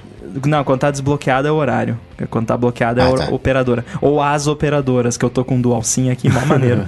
é, então, assim, é, aquele lado ali vai, vai sumir a hora, vai aparecer um indicadorzinho de volume, tipo no Instagram. E então, como ele usa, tira vantagem do Note, é possível que não role nos devices que não tem Note, mas Nossa. não é certo, não, tipo, não, não tá confirmado, então calma aí, não se desesperem. Então tá. Você quer me dizer que o jeito que a Apple tá querendo me forçar a trocar de iPhone é me, não me dando o volume redesenhado, é isso? Pode Olha, ser esse é o tipo de coisa que me convenceria. Nossa, eu não Porque esse indicador de volume é uma das coisas é mais irritantes da história do iOS. Você tá vendo um vídeo, vai aparecer um negócio na tela, se aumenta um pouquinho para conseguir enxergar melhor, né? É. Aí aparece o balão por cima, passou o negócio que o balão sumiu, você já voltou. Aí você volta um pouquinho, aí você ajusta de novo o volume, de novo cobriu o negócio. É irritante, é Não, é, e aí é isso, punitivo. isso causa fragmentação. Por exemplo, no Chip Studio, né? Tô, eu tô editando um bonequinho ali no meu iPhone e tô ouvindo uma musiquinha. Eu, se eu ajusto o volume, a parada do volume parece que é de propósito, encaixa direitinho para tapar o bichinho que eu tô fazendo ali. Tipo, pois aí é. fica 5 segundos na tela aquele negócio. Aí o que, que eu fiz? Fui lá e criei uma paradinha customizada, que o botãozinho no lado esquerdo, lá, mesmo esquema do Note lá, vira, mas e, funciona para quem não tem Note também. Toma Apple. Boa. É, Obrigado. Então, e aí tem vários apps que fazem. Aí eu compartilhei uh, no, no Twitter um vídeo disso e aí já veio um cara lá, oh, eu odeio essa mania dos apps de ficar customizando. É, pois é, né? Eu também, eu adoraria não ter gasto duas horas fazendo isso. Se a Apple consertasse essa porcaria, não precisava fazer, né? Então pois parece é. que finalmente. Esse vai ser um ano de muitos finalmente, né? Nossa, né? Pois e os é. gestos? Que, que, que, quais outros finalmente vão rolar? Bom, parece que a gente vai ter um gesto de undo. E aí uh. tem um detalhe também, que o sistema propriamente dito implementa no teclado. Então, se você está editando um texto, principalmente no iPad, você Sim. desliza com três dedos para o lado esquerdo, ele vai apagando o que você escreveu letra por letra. Você faz o contrário, ele vai reescrevendo, né? O undo e o redo. E de forma interativa, bonitinha e tudo mais. Só que parece que os desenvolvedores vão poder adotar isso onde eles quiserem. Então, se você hum. tem um editor de foto e você tá fez vários ajustes, você quer voltar no, na linha do tempo, você desliza com três dedos e desliza para outro lado. É como se você é como se o seu trabalho fosse um vídeo e você estivesse fazendo o, o SIC ali no, no vídeo. Né? Uhum, na barra de progressão. Eu, eu achei uma ideia bem bacana e principalmente se rolar essa parada para os desenvolvedores também acho que vai ser bem legal. Sim, então quer dizer que esse gesto não vai ser só para texto, vai ser para qualquer coisa que seja possível de desfazer. É, vai depender dos desenvolvedores adotarem, né? Mas Entendi. a Apple geralmente é boa em fazer a galera adotar as coisas, né? Então, sim, sim. vamos é, ver. Eu não lembro qual aplicativo de desenho que tinha isso. Era o Paper. Paper o Bruno leu minha mente aqui agora. Eu ia falar, eu ia falar. Cara. Então diga você. Não, no Paper você pode fazer exatamente isso, né? Você põe três dedos na tela e aí você vira ele, de, vira fazendo um movimento de relógio, né? O horário ou anti-horário, e aí ele vai apagando o seu desenho, fazendo undo ou redo conforme você fez o negócio lá. Era Maneiro. isso. Me, me, parece mais é, é, engraçado, que dá mais trabalho você fazer o movimento circular do que arrastar na tela. Mas parece mais instintivo. Você vai voltar no tempo, você faz um movimento anti-horário. Exato, né? exato. Você dá voltas ao redor da Terra também, no sentido oposto, mas isso dá mais trabalho. Mas às vezes é um, às vezes é um pouco pior, porque você tá, você tá lá dando zoom, desenhando, você encosta, tipo, a palma da mão, e ele entende ah, como terceiro tá. toque. Aí você vai dar zoom, Entendi. ele apaga o negócio e fala, que é. Mas que bom, esse, esse Andu é, é bacana. Assim, eu, eu nunca que me lembre, nunca fiz o gesto de chacoalhar o iPad para desfazer, fiz. porque é ridículo. É né? muita derrota, né? Eu fiz, cara. Eu, fui, eu deletei o e-mail sem querer, e é. eu tava sem teclado e eu tava com o iPad na mão. Eu falei, e agora? Como Parece é que eu volto? Tá bravo, Aí eu chacoalhei né? ele. É. Parece ficar, você tá muito olha bravo, de né? fora assim, cara, calma, calma, vai ficar tudo bem. Alguns aplicativos já fizeram jeitos mais inteligentes de fazer o undo. Por exemplo, o AirMail que eu uso e detesto ao mesmo tempo, mas dá preguiça de chocar porque tem um monte de e-mail lá. É, quando você manda um e-mail, você acha que você tem que ligar essa configuração, mas aparece um negocinho embaixo assim, tipo, Andu. Aí ele dá 3 segundos até você lembrar que esqueceu de pôr o anexo, você toca o Andu, aí o e-mail volta, aí você põe o anexo e manda de novo. Então alguns aplicativos já fizeram jeitos alternativos você não ter que ficar chacoalhando o iPad, vai que ele sai voando na sua mão, né? Porque iPhone é mais fácil de segurar, né? Você vai tá, uhum. não vai voar com Sabe tanta que facilidade. que é engraçado? A Apple, é, um, um dos review guidelines da App Store é o seu aplicativo não deve incentivar usos que possam danificar o dispositivo dos usuários. É. Esse negócio de sacudir é tá pois incentivando é. aí. O cara pode chacoalhar o iPhone e sair voando escada abaixo e quebrar, né? Mas sabe por que, que tem essa regra? Porque nos primórdios da App Store, quando sa... não, não sei nem se quando já tinha saído da App Store, talvez antes, existiam aplicativos do tipo: vamos ver quem consegue jogar o iPhone para cima mais longe. Uhum. E as pessoas arremessavam o iPhone para cima e pegavam depois. Aí ele tava medir. É e é barato, óbvio né? que espatifava. Ah, tinha um de boliche. Teve o cara Você que fez uma balança com o 3D Touch. Tem, é, exatamente. Tinha um, tinha um aplicativo que você segurava o iPhone, fingia que era uma bola de boliche e você fazia um movimento de arremessar a bola pra frente na, na, coisa. Eu joguei isso. E aí você via no iPhone se você tinha acertado os pinos. Cara, você quer uma situação mais óbvia pra sair voando da mão da pessoa um negócio desse? Por isso que a Nintendo se antecipou e fez você colocar um strap no braço. Pois é. Né? Tinha um outro, nunca esqueço, chamava Catch the Egg. Você. Era assim. Ele usava o, o, o, giroscópio. Então você apontava o iPhone para cima, você via o céu. Aí você via uma bolinha caindo na sua direção, assim, que era o ovo. Então o ovo tava caindo, aí, hora que ele fosse cair no chão, você tinha que estar tá segurando o iPhone e fazer um movimento rápido para segurar o ovo. Então acontecia de você ou você conseguia segurar direito, né? Ou então o ovo caía no chão, ou você segurava do jeito que quebrava o ovo. E era também um movimento, você estava com o iPhone virado para cima, você tinha que rápido virar para baixo para segurar. Então, é claro que caía no chão. Então a Apple colocou essa regra do tipo, gente, vamos fazer aplicativo de preferência que as pessoas não quebrem o telefone usando, né? Então é por isso que essa regra tá aí, porque tinha muito app que era assim, né? Sim, porque a pessoa pode quebrar o telefone e depois processar a Apple, né? Porque eu é, fala, você deixou na loja, quer dizer que eu podia usar, então é. você me deu um novo. Bom, vamos lá Mas vamos então. Lá. Safari. O Safari, ele, ele vai automaticamente carregar a versão desktop dos sites, ah, entre aspas, quando apropriado. Então, eu fiquei. Aí que eu fiquei com a dúvida quando eu li sua matéria, Rambo. O que significa quando apropriado? Te contaram? Você conseguiu achar é, no código? Não, não entendi direito, mas parece que ele. Porque o Safari ele já tem alguns comportamentos que ele se configura automático dependendo do site. Por exemplo, ele tem aquele lance de geração de senha automática. A Apple uhum. varreu, tipo, os top 100 mil sites da internet e, e, e, codificou os requerimentos de senha deles. Ah, esse aqui precisa ter letra maiúscula, minúscula. Ah. E, e então, quando o gerador de senha deles vai gerar a senha, ele já tipo, maioria dos sites que você iria precisar usar, ele já. Ele, se tem algum requerimento de senha meio bizarro, ele já sabe, né? Olha, que legal. É, e parece que eles fizeram a mesma coisa para essa parada de pegar a versão desktop do site. Então, a, eles fizeram uma varredura da internet, dos top, sei lá quantos mil sites, 100 mil, 1 milhão, não sei. E, ah, esse aqui dá para não precisa carregar a versão desktop, já carrega legal. E, ah, esse precisa, esse não precisa.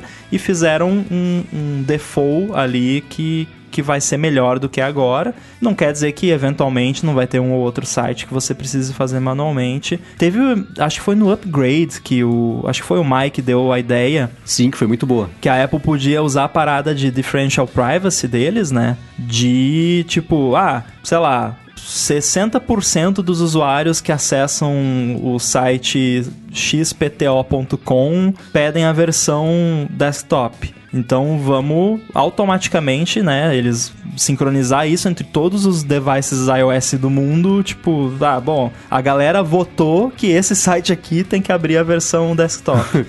É, é. Não quer dizer que eles não estejam fazendo isso, né? Aliás, mais um disclaimer aqui: se algo não está no relatório, não quer dizer que não esteja lá, não vai estar no sistema, né? Porque, uhum. né?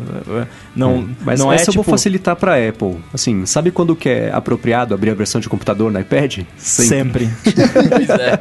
Sempre. É tão fácil essa resposta. Porque, assim, você vende o iPad como substituto do computador. Você entra no site, é uma versão de iPhone gigante que explode na sua cara.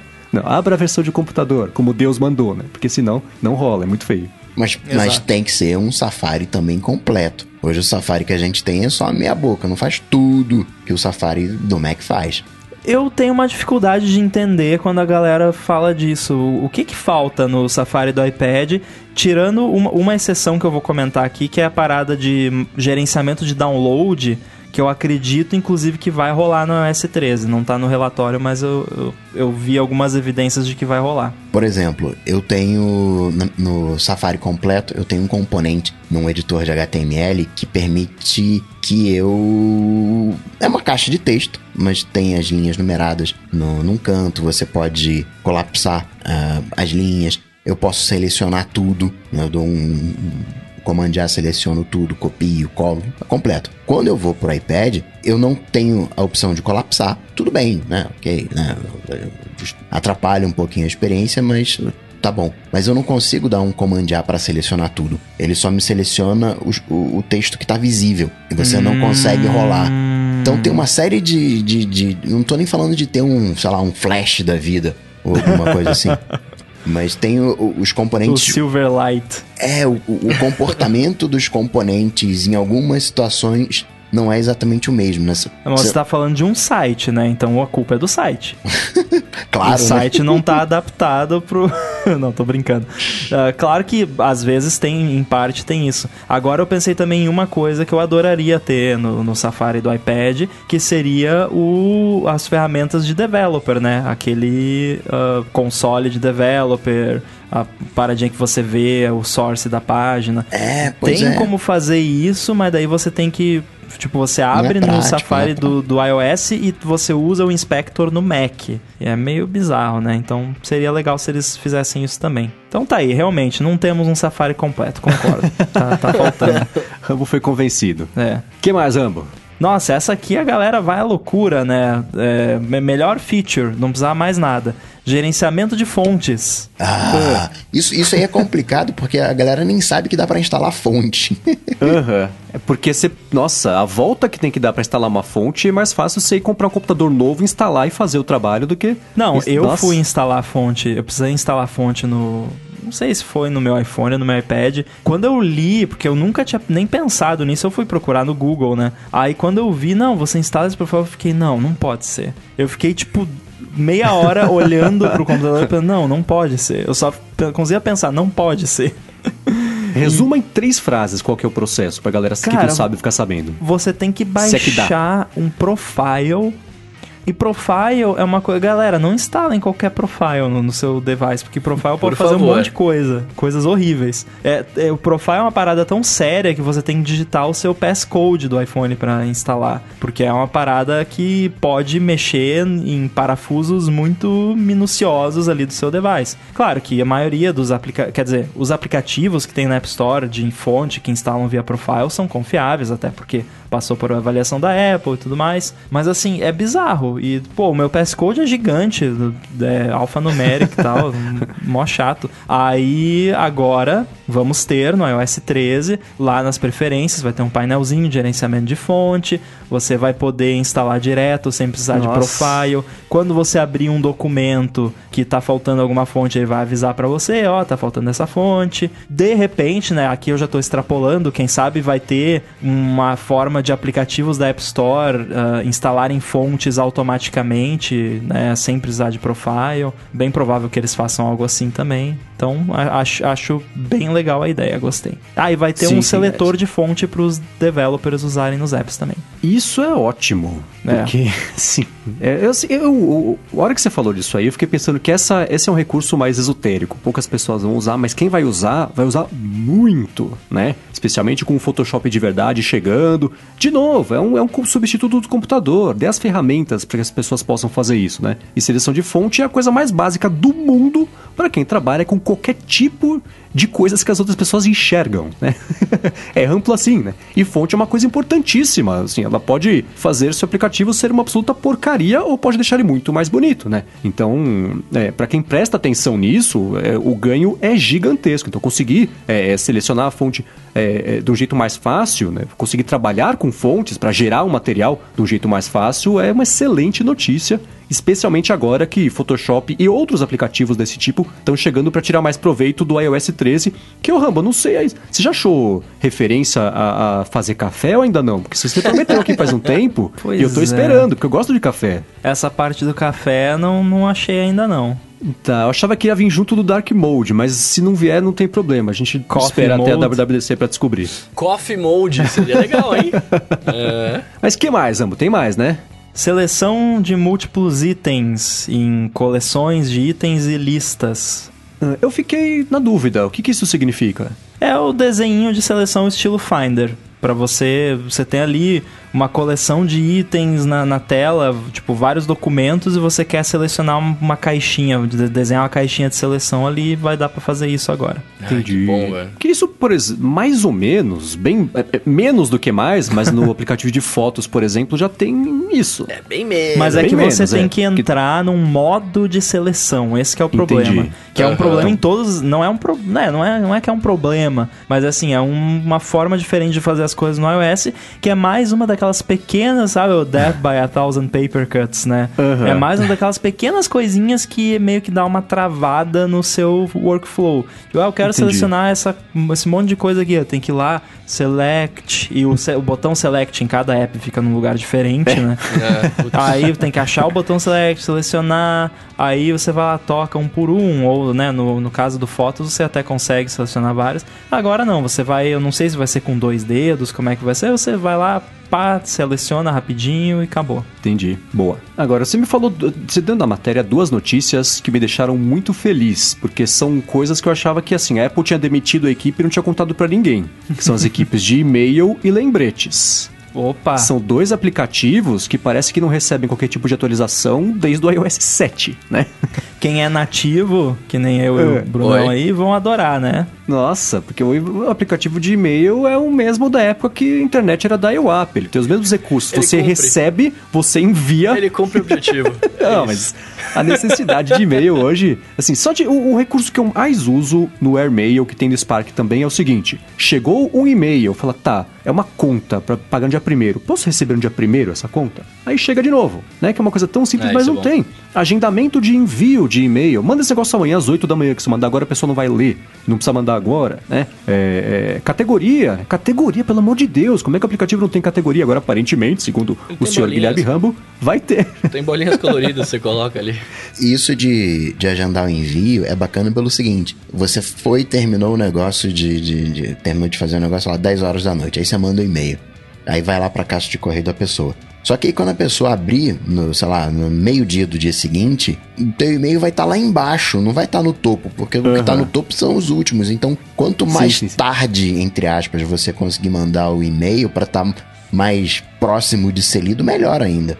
Agora, eu, eu é dei o um exemplo de agendamento, isso eu inventei, porque não inventei, ele existe, é super útil, mas pelo, na matéria do Rambo não falava sobre isso, né? Eu dei só um exemplo é. de atraso aqui do aplicativo de e-mail. Isso é uma coisa que me irrita no mail do iOS, porque assim, no mail do Mac, acho até que eu já comentei isso aqui, eu já eu uso o, o, a Siri no Mac como digitar, né? Eu não falo com ela, eu digito para ela, e o Mac tem essa parada da Siri do contexto. Então, quando eu tô com uma mensagem meio aberta e, ah, isso aqui é uma parada que eu só preciso ver semana que vem, eu pego, aperto ali o atalho da Siri, digito, ah, eu digito, me lembre disso é, semana que vem, dia tal, tal hora. E aí ela pega o contexto da mensagem que eu tô aberta e já cria um lembrete automático. Aí semana que vem ela vai me lembrar, eu vou abrir ali, vai ter um linkzinho que já abre direto a mensagem. Uhum. No iOS não rola, né? Para mim, se tivesse isso no iOS já tava bom, já rolava. Mas parece que vai ser um pouco melhor até do que isso, né? Não sei se vai rolar de agendamento para você enviar, né? Mas vai pelo menos rolar para você dar uma atrasada ali, né? Botar numa listinha de read later para você receber depois. É, o e-mail ele tá atrasadíssimo, especialmente em relação ao AirMail e ao Spark. O Spark, para mim, é o, é, o, é o que mais experimenta coisas certas. Que tem muito aplicativo que tem umas coisas que você fala, meu Deus do céu, né? Mas o Spark tem umas novidades, tem coisas. Ele tem colaboração de e-mail, você recebe. A empresa recebe o e-mail. Aí tem tipo um chatzinho que você conversa com algum funcionário para combinar o jogo, essa pessoa recebe, vai responder e-mail, você só aprova, envia.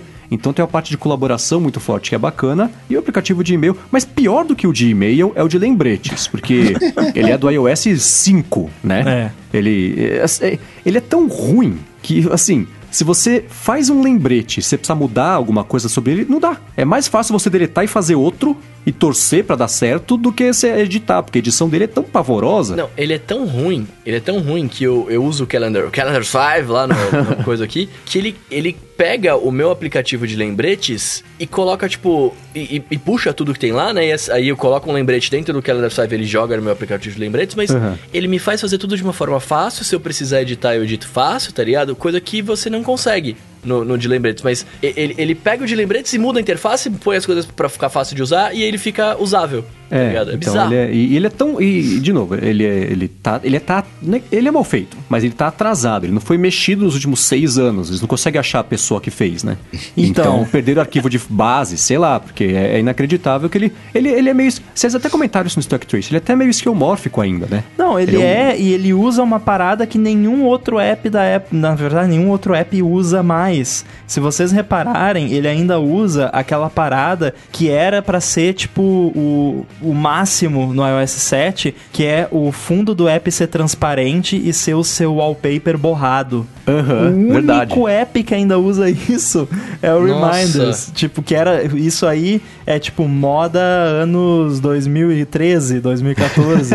pois é, o, o quando o Mendes falou disso, né, do iOS 5, eu lembrei do esquemorfismo. É, eu fui ver o Notas. O Notas, ele também tem um, um look de... Tem. Tem a textura de papel. É, textura de não é papel. é aquele brancão ali, o flat. Hum. É, mas ele foi mas renovado, o Notas, né? É, o Notas é aceitável porque eles querem que você use o, o, o Pencil, Pencil e tudo é. mais. Você pode até pôr linha de grade para escrever. Não, tá? é então é, é aceitável suave, que seja assim. É né? suave. O próprio esquemorfismo do Reminders, ele, é, ele já é, já foi bastante suavizado, né, com relação ao que ele era antes. Mas esse lance dele ainda usar o fundo transparente lá e tal, é um indicativo de o quão velho o app é Assim, e... se a Apple esperar mais uns dois ou três anos, isso vai ficar legal de novo, ela não precisa mexer, né? Porque a moda vai voltar, o pêndulo da moda vai voltar e vai parecer é, é, novo de novo, né? E daí que vem essa proliferação de, de apps de terceiros que usam o banco de dados de reminders, eles não, não têm um banco de dados próprio, eles usam o, os mesmos reminders. Olha o Bruno sacudindo o iPad. É, ele tava desfazendo alguma coisa. É, eu, eu deletei uma nota errada aqui. Aí depois fica reclamando, não, mas pô, não toco, não toco aqui, o não não funciona. aqui, não reconhece. A Apple que me deu essa feature. Foi a Apple que me deu essa feature, eu tenho que usar ela. então, assim, eu uso um aqui que chama Memento, que ele tem um, um visual que lembra um pouco o aplicativo Home, e é lindão e ele usa o, o mesmo banco de dados do Reminders. Então eu posso pedir para o HomePod para colocar um reminder e eu vou, vou ver no Memento. Eu não vejo no Reminders da Apple mas continua uhum. usando o banco de dados do Reminders, que é aberto para developers. Então você tem a, consegue ter a mesma experiência ou até melhor, porque você tem uma interface boa, né? E não precisa usar o app. Aliás, eu acho que a Apple deveria fazer isso com mais APIs, porque o Reminders é uma API do sistema que está por trás de um app muito importante né, do sistema que é o Reminders, mas ele, a API ela é tão completa, todas as features estão disponíveis para os developers que é possível você criar um Reminders que substitui completamente o Reminders padrão do sistema sem faltar uhum. nada. E com uma vantagem, pouca gente lembra disso, mas os lembretes fazem, faz parte do conjunto de e-mail, calendários, né? Tá ali junto, então sincroniza, vai estar disponível em qualquer dispositivo. Isso é bem legal. É, o banco de dados é o mesmo, inclusive. Do, do, do, ponto de vista de um desenvolvedor, você criar um reminder ou criar um evento no calendário são coisas bem parecidas, Sim. é uma API bem parecida. Então eu espero. Eu queria um pouquinho, ele colasse um pouquinho mais no Todoist, porque para mim, cada um tem o seu, cada aplicativo encaixa no cérebro de uma pessoa de um jeito uhum. diferente, mas para mim, o que funciona para mim é o Todoist. E, e por mais que eu goste do Todoist, tem toda a parte de se um aplicativo nativo é bom, é muito melhor porque ele é integrado com tudo. Então eu queria ter a chance de parar de usar o Todoist que eu adoro por um aplicativo nativo que fosse muito bom, mas não é o caso. Espero que ele cole um pouquinho mais, porque ele e o e-mail são dois aplicativos que estão esquecidos. Eles foram rejeitados pela evolução do, do, sistema, que é uma pena. É, eu só. Eu, eu, não preciso de nada complexo com relação a lembretes, eu só, só quero uma interface bonitinha, né? Que não, não pareça dos, de 2013. Pois é, que dê pra você entender como é que faz para criar, editar e deletar, que seja fácil de usar. Exatamente. Quem sabe nesse ano, junto do café que vai chegar. Pois é. Agora, isso foi só na segunda-feira, estamos ainda. é, pois é. Quantas horas de programa já? Pois é, então assim, eu já tô com medo, do, do já tô, tô, pensando aqui o que a gente vai fazer com a LOADT, né? mas que isso quem vai decidir é o nosso apresentador. Mas isso foi só na vai, segunda, vai dar né? tempo, vai dar tempo, ah, cara. Tempo, dá tempo. A gente fala... Dá tempo de fazer tudo. A gente fala aqui rapidinho, ó. Teve também. É, eu, eu não vou lembrar exatamente o dia que aconteceu cada coisa, né? Mas você falou também do, do, do sidecar, né, por exemplo. Lindo nome. É, eu, é. eu, eu, eu sei o que é sidekick, o que é sidecar. É o carro do Sidekick. Exatamente. Perfeito. então vamos lá. Para quem não leu, isso foi na terça mesmo, né, Ramo? O que aconteceu na terça-feira? Exatamente. Você não quer falar isso? Você sabe o que é sidecar? É, sidecar é isso. É imagina que tem o carro do Batman com, com o Robin colado do lado, aquele carro Cara, pequenininho. É tipo é, da é moto, moto aquela, do Batman. Aquela, Exato. Aquela... Isso. Ah. Exatamente isso. Então aí é o. Esse, quem, quem trabalha de novo com o iPad, com o Mac, que sabe que existe o Luna Display, que você espeta o negocinho lá. It, é. é. é isso, só que nativo, né? Aparentemente. É isso? Exatamente. É, você ali naquele botãozinho verde que tem nas janelas do Mac, que é, serve para você botar em tela cheia ou mudar o tamanho da janela você vai poder deixar o seu mouse ali em cima, vai abrir um, um pop-upzinho e vai ter várias opções. Vai, vai ter uma feature nova de você poder jogar para esquerda ou para direita, que nem no Windows tem, né? Que você arrasta a janela e ele, ela meio que gruda na, na esquerda, na direita. Vai ter a parada do, do, da tela cheia também. Se você tiver um monitor externo conectado, vai ter opção para mandar aquela janela para o monitor externo. E vai ter uma opção também para mandar aquela janela para o seu iPad. Eu tenho algumas dúvidas. E aí, você, não sei se isso é uma coisa que você viu no código ou se já apareceu na sua porta um dia. É tipo, sabe o que eu acho que acontece com o Rambo? Tinha uma série antiga, chamava, ela chamava Early Edition, que é o Kyle Chandler que, que tá na série. E aí, todo dia ele abre a porta da casa dele e tem o jornal do dia seguinte. Então, ele tem as notícias, ele sai pela cidade tentando evitar os acidentes que acontecem, tentando evitar os crimes. Então, acho que é assim: o Rambo abre a porta dele, aí tem lá o que vai acontecer com a iOS. Ele pega, dá uma espiada e conta pra gente, né? Ou ele viaja pro, pro futuro. Então, não sei se essa informação como é que chegou para você, mas eu fiquei na dúvida se o iPad conectado no Mac vai ter exatamente o mesmo comportamento de um monitor externo conectado ao Mac, ou se vai ser só parecido, se vai ser diferente. Porque, por exemplo, pode ser que eu tenha, sei lá, com, como o Marzipan tá chegando, né? Que o aplicativo de Mac vai ser o mesmo do iPad, a hora que eu conectar o iPad no Mac, ele vai abrir a versão de iPad do aplicativo que tá no Mac, ou vai ser, se eu tiver um monitor da LG espetado ali, vai ser a mesma coisa eu arrastar pro iPad, um, um, pro lado ali, uma janela, por exemplo? Então, primeiro Primeiro que a gente não sabe se isso vai ser com base em wireless ou se você vai ter que conectar o iPad no Mac, né? Uhum. Porque pode ser tipo um AirPlay da vida, né? É, isso, isso. Eu acho que idealmente deveria funcionar dos dois jeitos. Você poder usar sem fio e poder usar com fio também, caso você queira ter menos latência e tudo mais. É, mas até onde eu fiquei sabendo, isso não vai ser nem um Luna Display completo, nem um, nem um handoff de você, tipo, só abre a versão de, de iPad do app. Vai, vai, vai ser um meio termo. Você, no momento que você mandar a janela pro seu iPad, ela vai pro seu iPad em tela inteira. Mas tá. você vai estar usando o seu iPad como um monitor do seu Mac. Então, Entendi. é o seu Mac que vai estar rodando o aplicativo, o iPad é só um display, só que você vai poder usar o Apple Pencil. Hum. hum. Ótimo. Então, galera, então, designers que Exato, sabem a, a, tablet da Wacom, vai é, ser exatamente isso. Você vai poder usar isso. o seu iPad como uma Wacom, se você quiser. E fiquei sabendo também que isso não é exclusivo de iPad Pro, do, dos mais novos e tudo mais. Nossa, isso vai rolar ótimo. com outros o iPads Mini tá também. ficando muito interessante, cara. cara, é ótimo. Eu acredito que vai rolar com o Mini também, vai rolar com, com outros iPads também. Então deixa eu ver se eu entendi. Se eu estiver com um monitor qualquer externo conectado ao Mac, ele, ele funciona. O que tá, vai estar nesse espaço é como se fosse o espaço do Mac. Janela solta, você pode arrastar, você pode deixar coisas abertas. Se for um iPad, a hora que você arrastar o aplicativo para a tela externa, que é o iPad, ele vai abrir em tela cheia, mas vai estar tá rodando. É, vai ser o aplicativo de Mac rodando. É, não... o seu iPad é um monitor. Entendi. Né? Tá. Só Mas que assim, você consegue interagir com ele como se você é. estivesse usando um, um, um é, Só que assim, como vida, é uma parada da Apple, né, que tem integração profunda com o sistema, não vai ser simplesmente, ah, tem esse app no iPad que eu abro e ele vira um monitor. Não, vai abrir uma janela desse app no, no seu iPad, como se fosse um app de iPad. Você vai poder abrir outros apps no iPad ao mesmo tempo, ah. vai poder arrastar e soltar coisa entre o iPad e Nossa, esse... é melhor ainda. Então, então. assim, é, vai ser uma parada mais maneira, né? Porque é totalmente integrado. Eu posso abrir o Fotos por cima do app que tá aberto e arrastar uma É. foto pra dentro do aplicativo que tá por baixo que Eu vai estar posso- no Mac. Eu posso Exatamente. pegar um arquivo e. Olha que animal, Nossa, velho. legal. Nossa, aí, aí estamos falando de Boa. outra coisa. O demo disso Boa. vai ser muito maneiro, eu quero ver. Nossa. Mesmo que não funcione de verdade depois, eu quero ver o demo. Aí, aí pode até ficar com um vinco na, na tela, né? Falando em vinco, deixa eu fazer uma atualização em tempo real, um follow-up em tempo real aqui. A Samsung se pronunciou sobre o negócio que Opa! aconteceu com os celulares. Nossa, Para ainda bem. tudo. Ainda bem que foi agora. Pois é, eu tava de olho porque eu tava com medo. Eu Falei que isso é óbvio que vai acontecer. Vamos ver se agora. Aconteceu porque é na Coreia de manhã, né? Então ela falou o seguinte: Obrigado, que já está a par da situação, vai analisar todos os. Os casos que aconteceram aí com os jornalistas, analisar minuciosamente e quer garantir que vai lançar. Assim, o lançamento continua marcado, não foi nada adiado.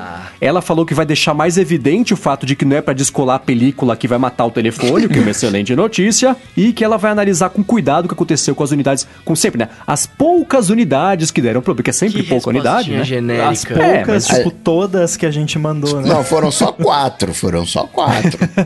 Então é isso, só pra encerrar aqui o, o follow-up em tempo real do que aconteceu, a Samsung já está sabendo e vai tomar atitudes, mas por enquanto segue lançamento dia 26. Mas continua o seu Vaza Fest, depois da terça-feira veio a quarta, né? E aí, e aí? mais um vazamento, né? Falamos, do, falamos agora de... aí, O que, que você vai falar? É, olha, é bom isso, hein? Gostei. Bom, vamos lá então. É, hoje nós tivemos mais um report, né? Que tá rolando um projeto aí na Apple. E aí, esse aqui já não tem um, assim, uma timeline muito definida, se vai ser anunciado na WWDC ou se é uma coisa que vai ficar mais pra frente. Mas a Apple vai unificar os apps do Find My iPhone e Find My Friends. É, é encontrar iPhone e encontrar amigos? Como é que chama no Brasil? Buscar meus amigos e buscar meu iPhone, eu acho. É, É, buscar é, é o iPhone. buscar e amigos, na Isso verdade. aí. Ah, é. porque não faz sentido chamar buscar meu iPhone, porque você acha hoje qualquer coisa. Você acha, quer dizer, acha não porque o bandido desliga, mas É. é, em teoria você acha o Apple Watch, acha até os AirPods, você consegue achar. né? Encontrar amigos parece tipo Tinder, sei lá. Da Matt. É. Então, assim, vai virar tudo um app só, né? Basicamente, assim, de, de início é, é isso. Até alguém falou uma coisa num, num, num grupo essa semana, hoje, né? Que meio que explodiu a minha cabeça. Que, tipo, encontrar seus amigos e encontrar iPhones é a mesma coisa, né? Pois é, porque eu ia falar isso. Você tá encontrando o iPhone do seu amigo. Se o seu amigo Uhum. tá, tá a- colado no iPhone, é outros 500, né? É, Eu tive essa mesma, esse mesmo insight escrevendo o roteiro pro matinal, que eu falei assim, encontrar os. é, é, foi isso, assim, é o dispositivo, no fim das contas, é exatamente a mesma coisa. É.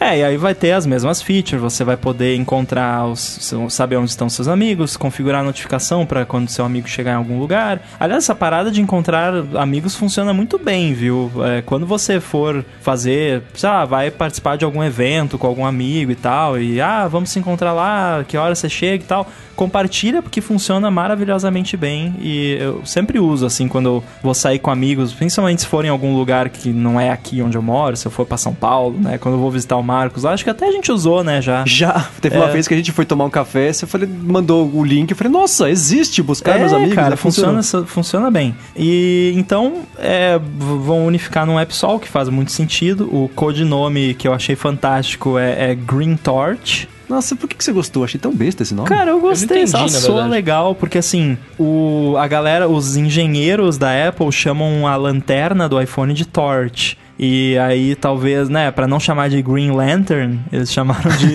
Green Torch. pra não ser lanterna verde, né? Tá. É, sei lá, eu achei bonito, achei soa legal.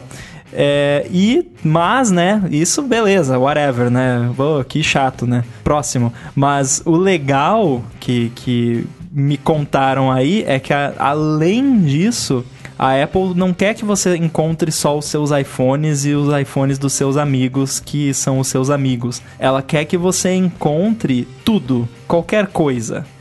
É, e até teve um. Acho que em algum outro site comentando a matéria publicou: ah, a Apple não quer que você encontre somente os devices da Apple. Só que, né, é, vai ser um device da Apple também, né?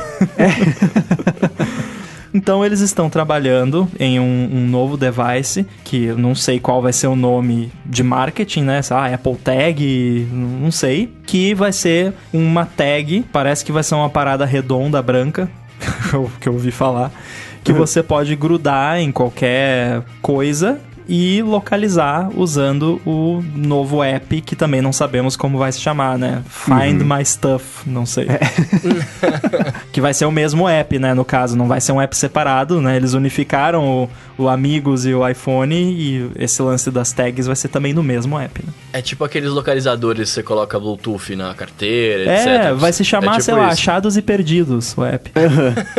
que esse, o meu problema com esses localizadores... É a distância, é, né? Não nem a distância, é que eles são, não são tão fininhos. Ah, entendi. Então, para usar na carteira, por exemplo, eu gosto minha carteira, ela, ela, é, um, ela é um filetinho de, de, de couro para colocar os cartões dentro e só, né? E esse negócio, ele é um pouco mais gordinho, então é, incomoda. Então, para usar, por exemplo, você grudar no celular, tudo bem que o celular tem rastreador, mas enfim, você colocar na, junto da chave do carro, sei lá, na mochila. Despachou mochila o quê? Você, é, isso aí rola, mas é, dependendo de onde você.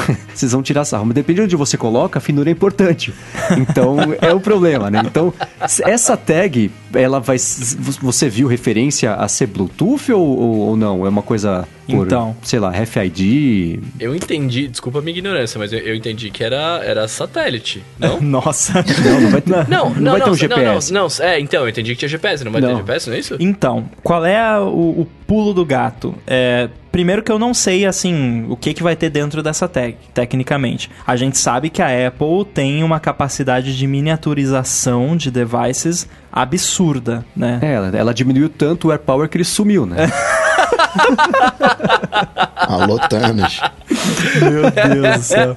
vou chorar agora. É, então, exatamente. Então, assim, é, cara, eu não sei o que vai ter nesse device. Mas o pulo do gato dessa jogada é que a Apple vai fazer um crowdsourcing de localização. Então, Isso é muito bom. A Tile ah, tem uma parada parecida também. É, uhum. Claro que assim, né, detalhes, né, você pode não querer participar disso e eu tenho certeza que a Apple, que isso vai ser opt-in, você vai escolher se você quer participar. Duvido que a Apple forçaria a galera a participar disso, né? Mas Sim, assim... O da Tile, ele é, é, é a teoria dele é perfeita, que é a seguinte: imagina que o Bruno comprou um negócio lá, tá, exatamente, uma tagzinha Bluetooth e eu perdi a chave do carro, sei lá, deixei aqui no loop e fui embora. Se alguém chega aqui no loop e também tem o aplicativo do Tile instalado no, no, no celular, ele conversa com a minha chave do carro e me avisa que chegou. Mas, cara, assim, por mais legal que a Tile seja, eu aposto que meio por cento das pessoas que estão escutando aqui sabem o que é a Tile, sabem como é que funciona Exato. e menos disso tem o um negócio da Tile. Então, o grande problema de, dessa ideia ideia é que não existe massa crítica o suficiente para fazer aderir, essa né? rede Exato. funcionar. Né? É igual a, o lance da internet lá do, do cara que fez o celular sem operador, esqueci agora o, o lance, mas que você tinha. Era exatamente isso. Você ia conectar em outros celulares para uhum. ter um sinal e etc. É a mesma pegada. É, então. Aí já é. muda um pouco de figura quando são produtos que mais gente tem, com, uhum. anda por aí, né? E essa ideia ela é muito boa, né? De fazer o crowdsourcing do identificador, né? É, e a, a Apple, já fez isso. por exemplo, o, o alcance dos AirPods é, é fantástico, né? Uhum uhum. alcance Bluetooth. Então não precisa ter alguém sentado do lado do negócio. Pode ter alguém, lá, 200 metros de distância da parada. E aí vai mandar um ping lá e você vai ser, ó, oh, foi achado o seu negócio aqui perto. É, uhum. É, e aí o que que acontece? como isso vai usar provavelmente um chip H ou alguma coisa, ou T alguma coisa, W alguma coisa, sabe? esses chips com letras e números da Apple aí, é, ele vai ter aquela parada de associar a sua conta do iCloud. Então você vai parear como se fosse AirPods, num processo bem parecido, que inclusive é o mesmo processo que você vai parear o Apple Card, né? Uhum. Que também foi revelado por um cara aí que eu, que eu conheço. é, você vai parear com a sua conta do iCloud, beleza, aquela sua é, tag é sua. Você vai botar algum item, vai cadastrar qual item que é, você vai poder compartilhar com família, né? Se você quer compartilhar onde está a chave do carro com a esposa, por exemplo, vai poder uhum. compartilhar. É, você. E aí, beleza, você perdeu a sua coisa. Você esqueceu no, na, no metrô, você bota lá, vai no aplicativo e bota, perdi. Quando alguém chegar perto do negócio, vai vir Isso uma é notificação. Ó, oh, tem é um, um, item aqui perto que alguém perdeu. Você tá vendo ele aí? Né? É, não sei se vai ser notificação automática ou se a pessoa vai ter que, tipo, chegar perto do, do da, da, da, parada manualmente. Enfim, digamos que seja uma notificação. A pessoa bota lá, achei. Você vai receber uma mensagem, ó, oh, acharam o seu negócio. Você, se você quiser, pode cadastrar contatos que vão estar associados a esse dispositivo, para quando a pessoa encontrar, ela receber, ó, oh, isso aqui é do Marcos, tá aqui o telefone dele né? Eu já acho, isso eu não fiquei sabendo, eu já estou extrapolando. Eu já acho que talvez a Apple vai integrar isso com o iMessage e você vai poder, a pessoa vai poder conversar com você por iMessage sem ter o seu acesso aos seus contatos. Nossa, excelente. Ela achou o seu negócio, ela, ó, oh, quer conversar com o dono dessa parada? Vai lá, começa um chat anônimo que conversa com você, mas não vê os seus contatos, não sabe nem o seu nome. Ótimo. Porque ela, se ela não souber quem eu sou, ela não pode cobrar resgate, né? Exatamente. E que é Do uma que coisa que acontece, né? acontece às vezes. Você Sim. deixa um contato lá na carteira ou no celular e tal, e a pessoa, oh, me paga aí 200 Exatamente. reais, não sei o que, né? E aí a pessoa tendo o seu contato aumenta a probabilidade de rolar é. um blackmail, né? Uma coisa assim. Sim, sim, sim. Então, assim, eu espero muito que claro, né? Disclaimer, né? Não é uma coisa que nem foi anunciada. A Apple cancelou o AirPower que tinha até sido anunciado.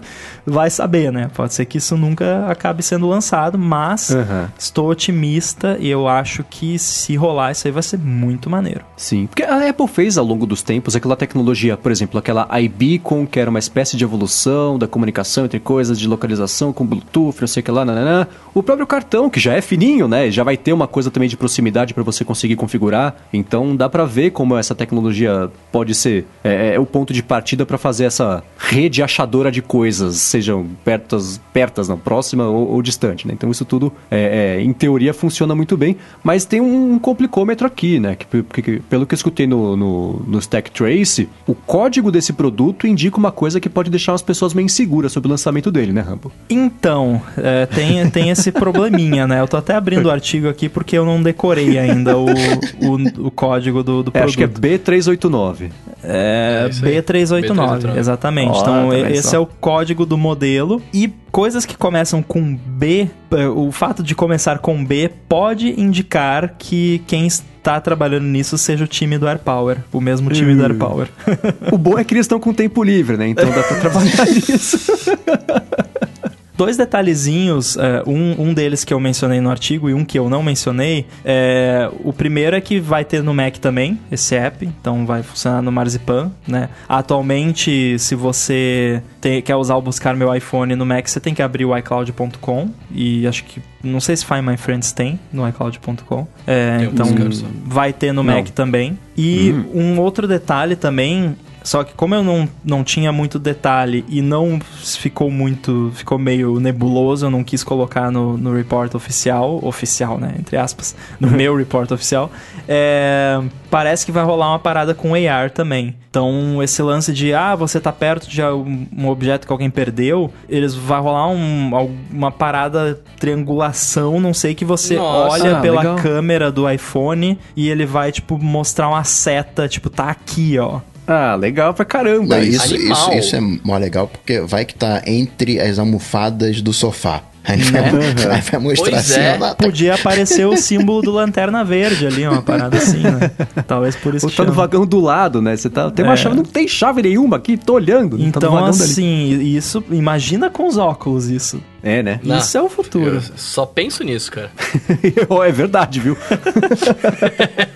Muito bem, Muito acabaram bem. os vazamentos ou ainda tem mais? Pelo que eu tô vendo aqui na pauta, já se esgotaram, mas ainda é quarta-feira, né? Então vamos, vamos ver o que vai acontecer até, até sexta, né?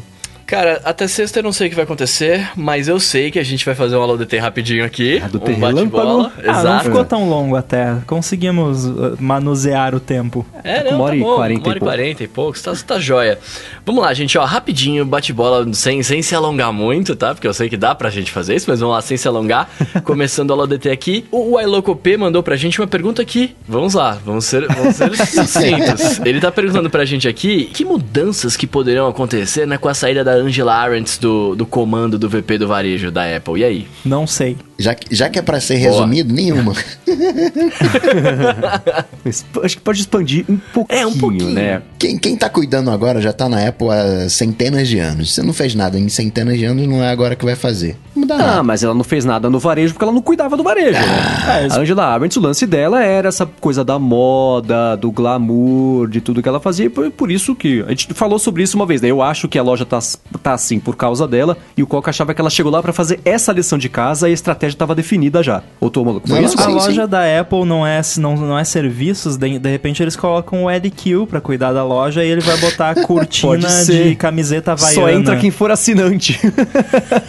vai ter a Apple Store Plus. É, eu acho que a, a, loja ela vai ficar um pouco menos com esse lance do glamour de moda, menos foco em paredes verdes e. e, e porque o, a grande reclamação das. Não é que vai ficar chata, a grande reclamação das pessoas é que a loja virou um conceito, ela virou alta costura. E você vai na loja da Apple para consertar seu iPhone. Você não vai lá para ter a experiência da praça da cidade, da conversa. Ah, você vai aqui. Queremos que a loja seja a Ágora Moderna. Desculpa, a Ágora Moderna é um lugar, mas uma praça pública, não é uma loja da empresa mais valiosa do mundo. É diferente, né? A, a relação que você tem com esses lugares é diferente. As lojas dos Estados Unidos, eu achei uma vibe assim, cara. Eu gostei, porque você vai lá, você senta na mesinha, você toma o seu cafezinho é. da Starbucks trabalha Cê, ali, aí é. já tem uma session ali que a pessoa tá ensinando a desenhar e tal. Não é um, uma Notre Dame, mas quantas vezes, Mendes, você passou na porta de uma loja da Apple e não entrou? Ah, uma loja da Apple. Diversas, por quê?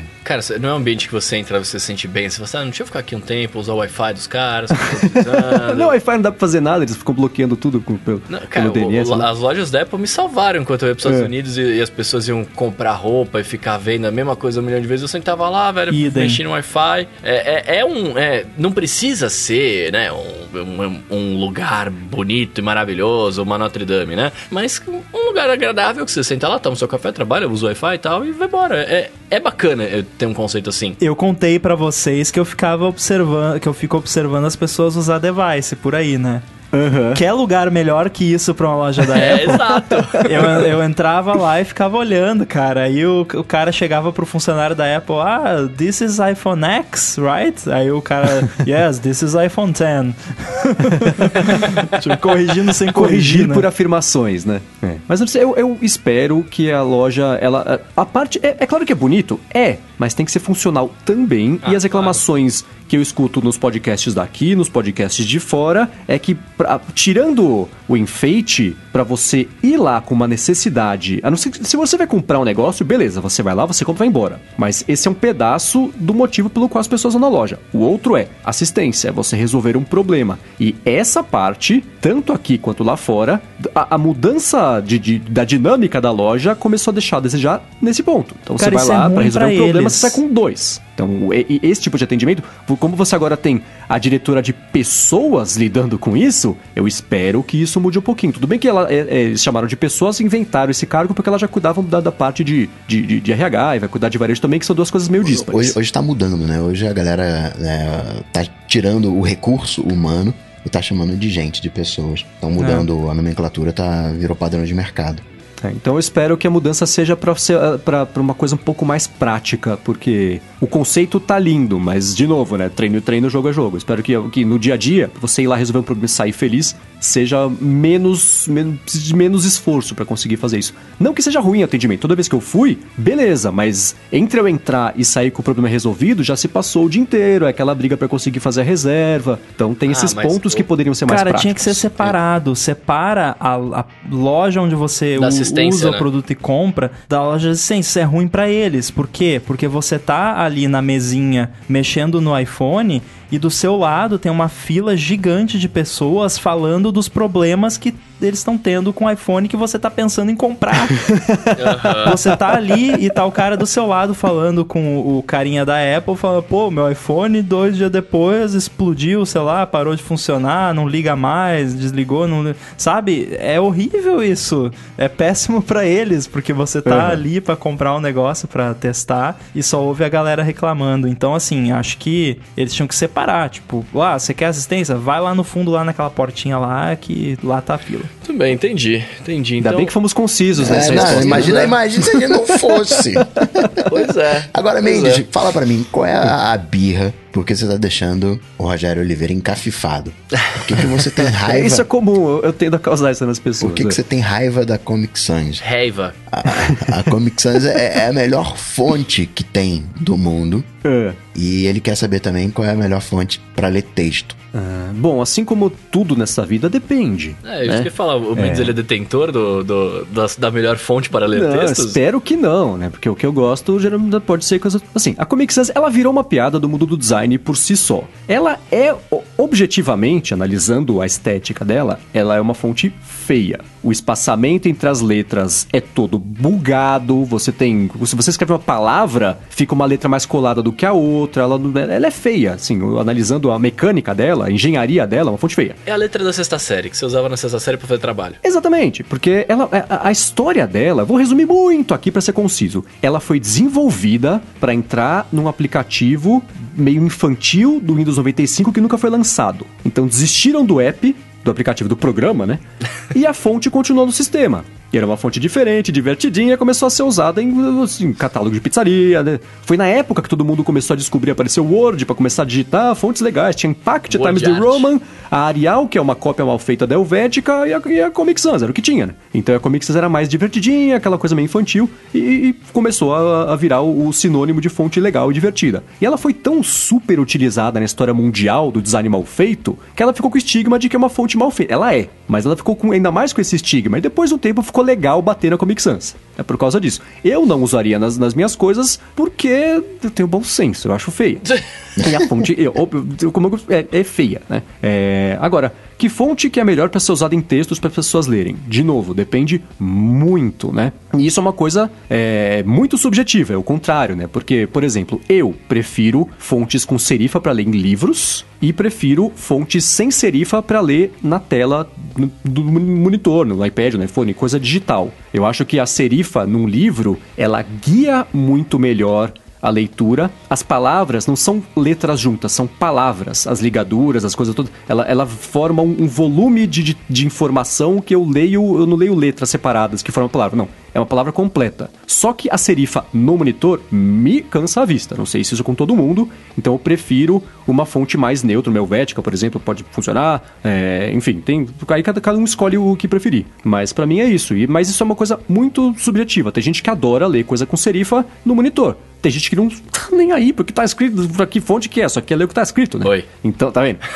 Então, isso varia muito. Comic Sans é uma ótima fonte para festa de aniversário e afins. É uma ótima fonte para criança. Tem que ser usada nesse contexto. Esse é um ponto. Segundo ponto, se você acha o Comic Sans boa para você ler, muito provavelmente você tem algum tipo de dislexia, falta de atenção ou coisas do tipo. O fato exatamente dela ser uma fonte ruim, como diz os Mendes, no- nos parâmetros mendesianos, de ser desproporcional e coisas do tipo, força com que o teu cérebro trabalhe a mais. E esse trabalho a mais vai ter até uma fonte desenvolvida em cima desse princípio que facilita a retenção. Ela é uma fonte de difícil leitura para facilitar o- o- a retenção. Então esse é um, um dos motivos da Comic Sans ser tão... é, chamar tanta atenção.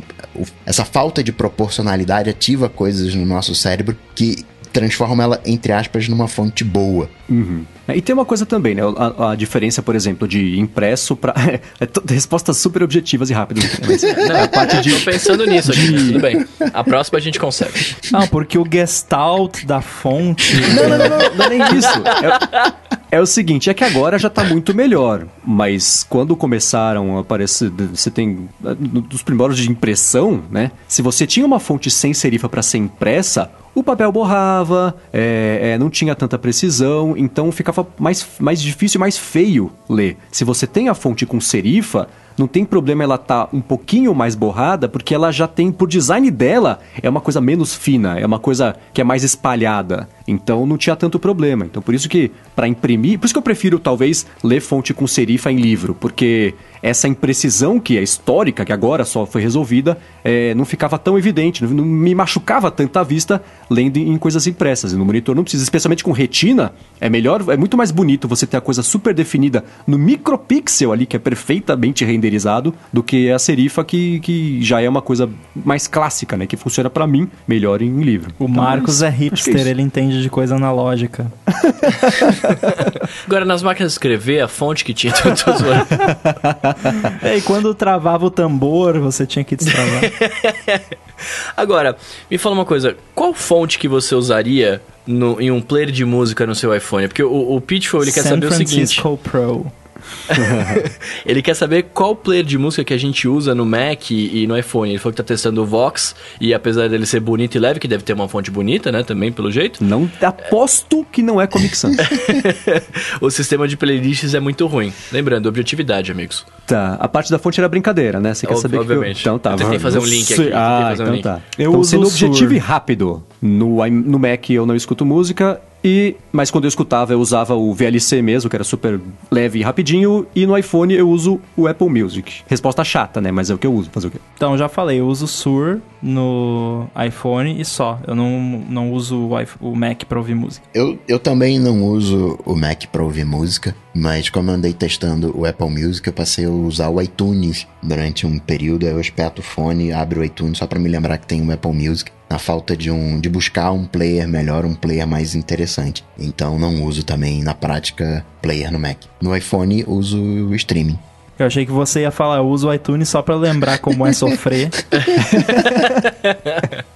Depois eu dou cinco chibatadas de cada lado nas costas e durmo numa cama de pregos.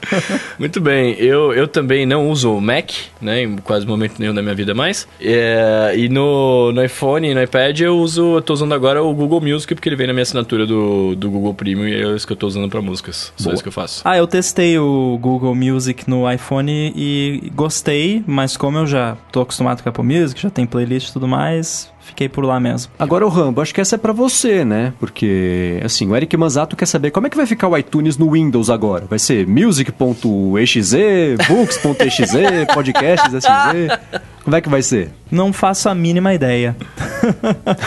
eu acho bem provável que eles continuem mantendo o iTunes para Windows por um bom tempo. E é possível também que eventualmente eles lancem o, os apps de mídia separados para Windows também. Que aí não sei se vai ser Marzipan, né? Porque não tem Marzipan no Windows.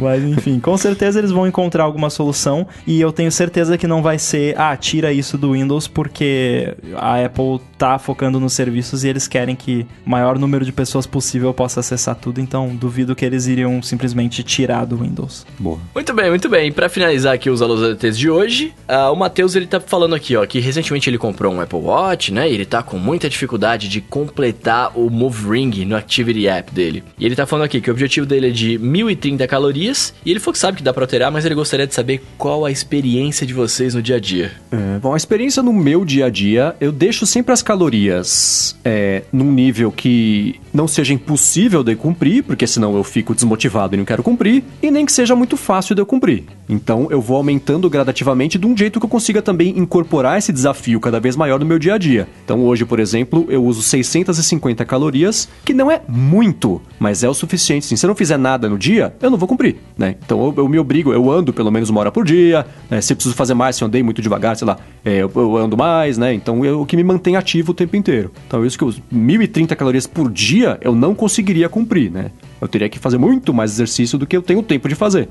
Então, isso é um problema. Mas, mas de resto é isso. É só eu, eu, eu, tento manter sempre o desafio para mim, para me manter ativo, mais do que se eu não tivesse relógio, eu, eu não faria isso. O, os níveis que a Apple recomenda de baixa atividade, que são 400 calorias, atividade média 800 calorias e alta atividade 1.200 calorias. Se eu não me engano, é isso. Uhum. Ou 440. Quanto que, é quanto que é o de baixa? Qual Acho que é 400 ou 440. Então, eu fiquei curioso porque eu nunca tinha prestado, nem sabia que tinha como você customizar isso. Aí eu fui olhar. Eu fui olhar aqui e tá 150.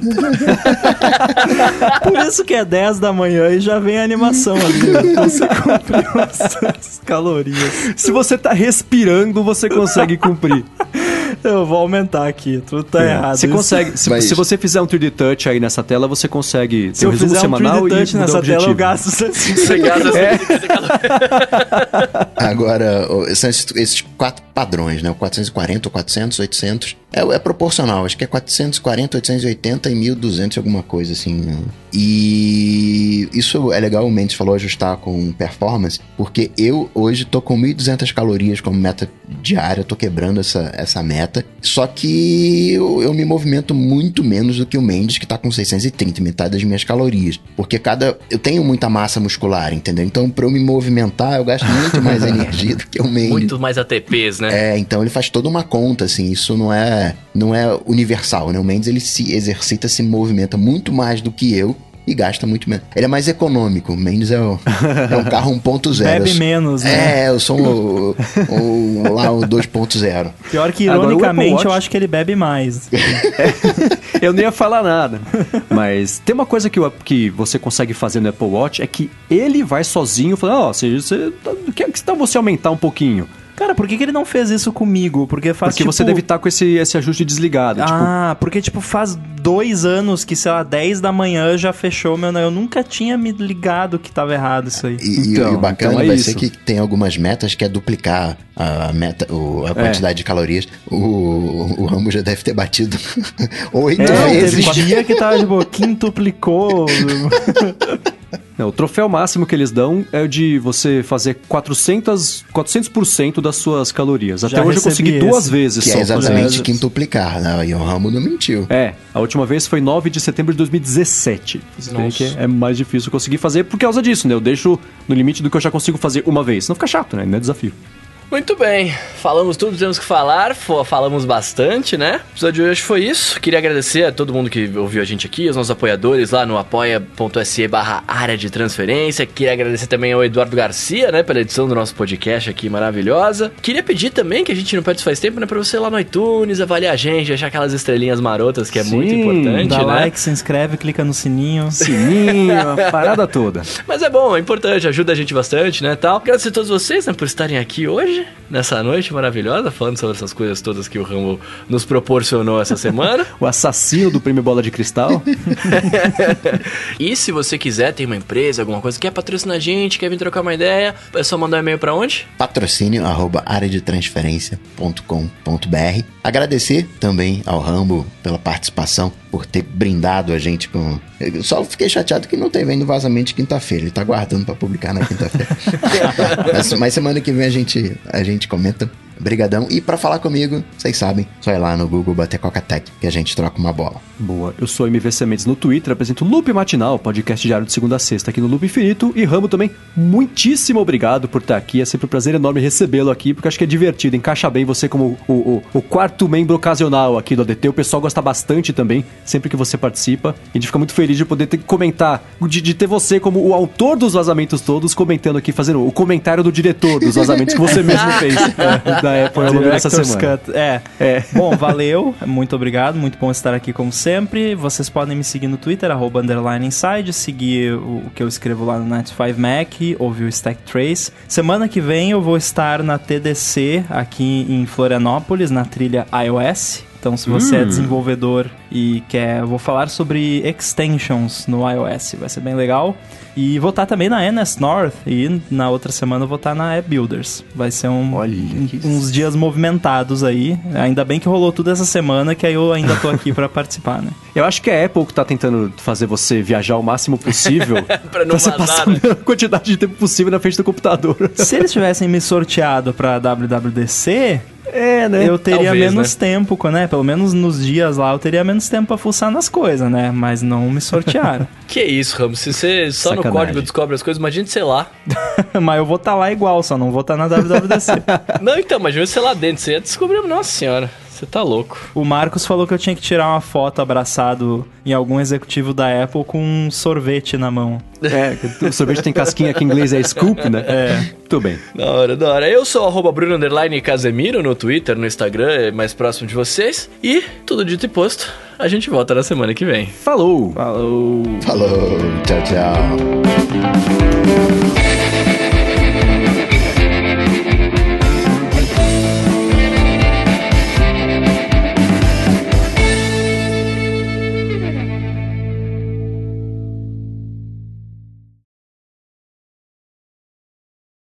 É, o vazamento de amanhã é o Apple Glass, tá? Nossa senhora.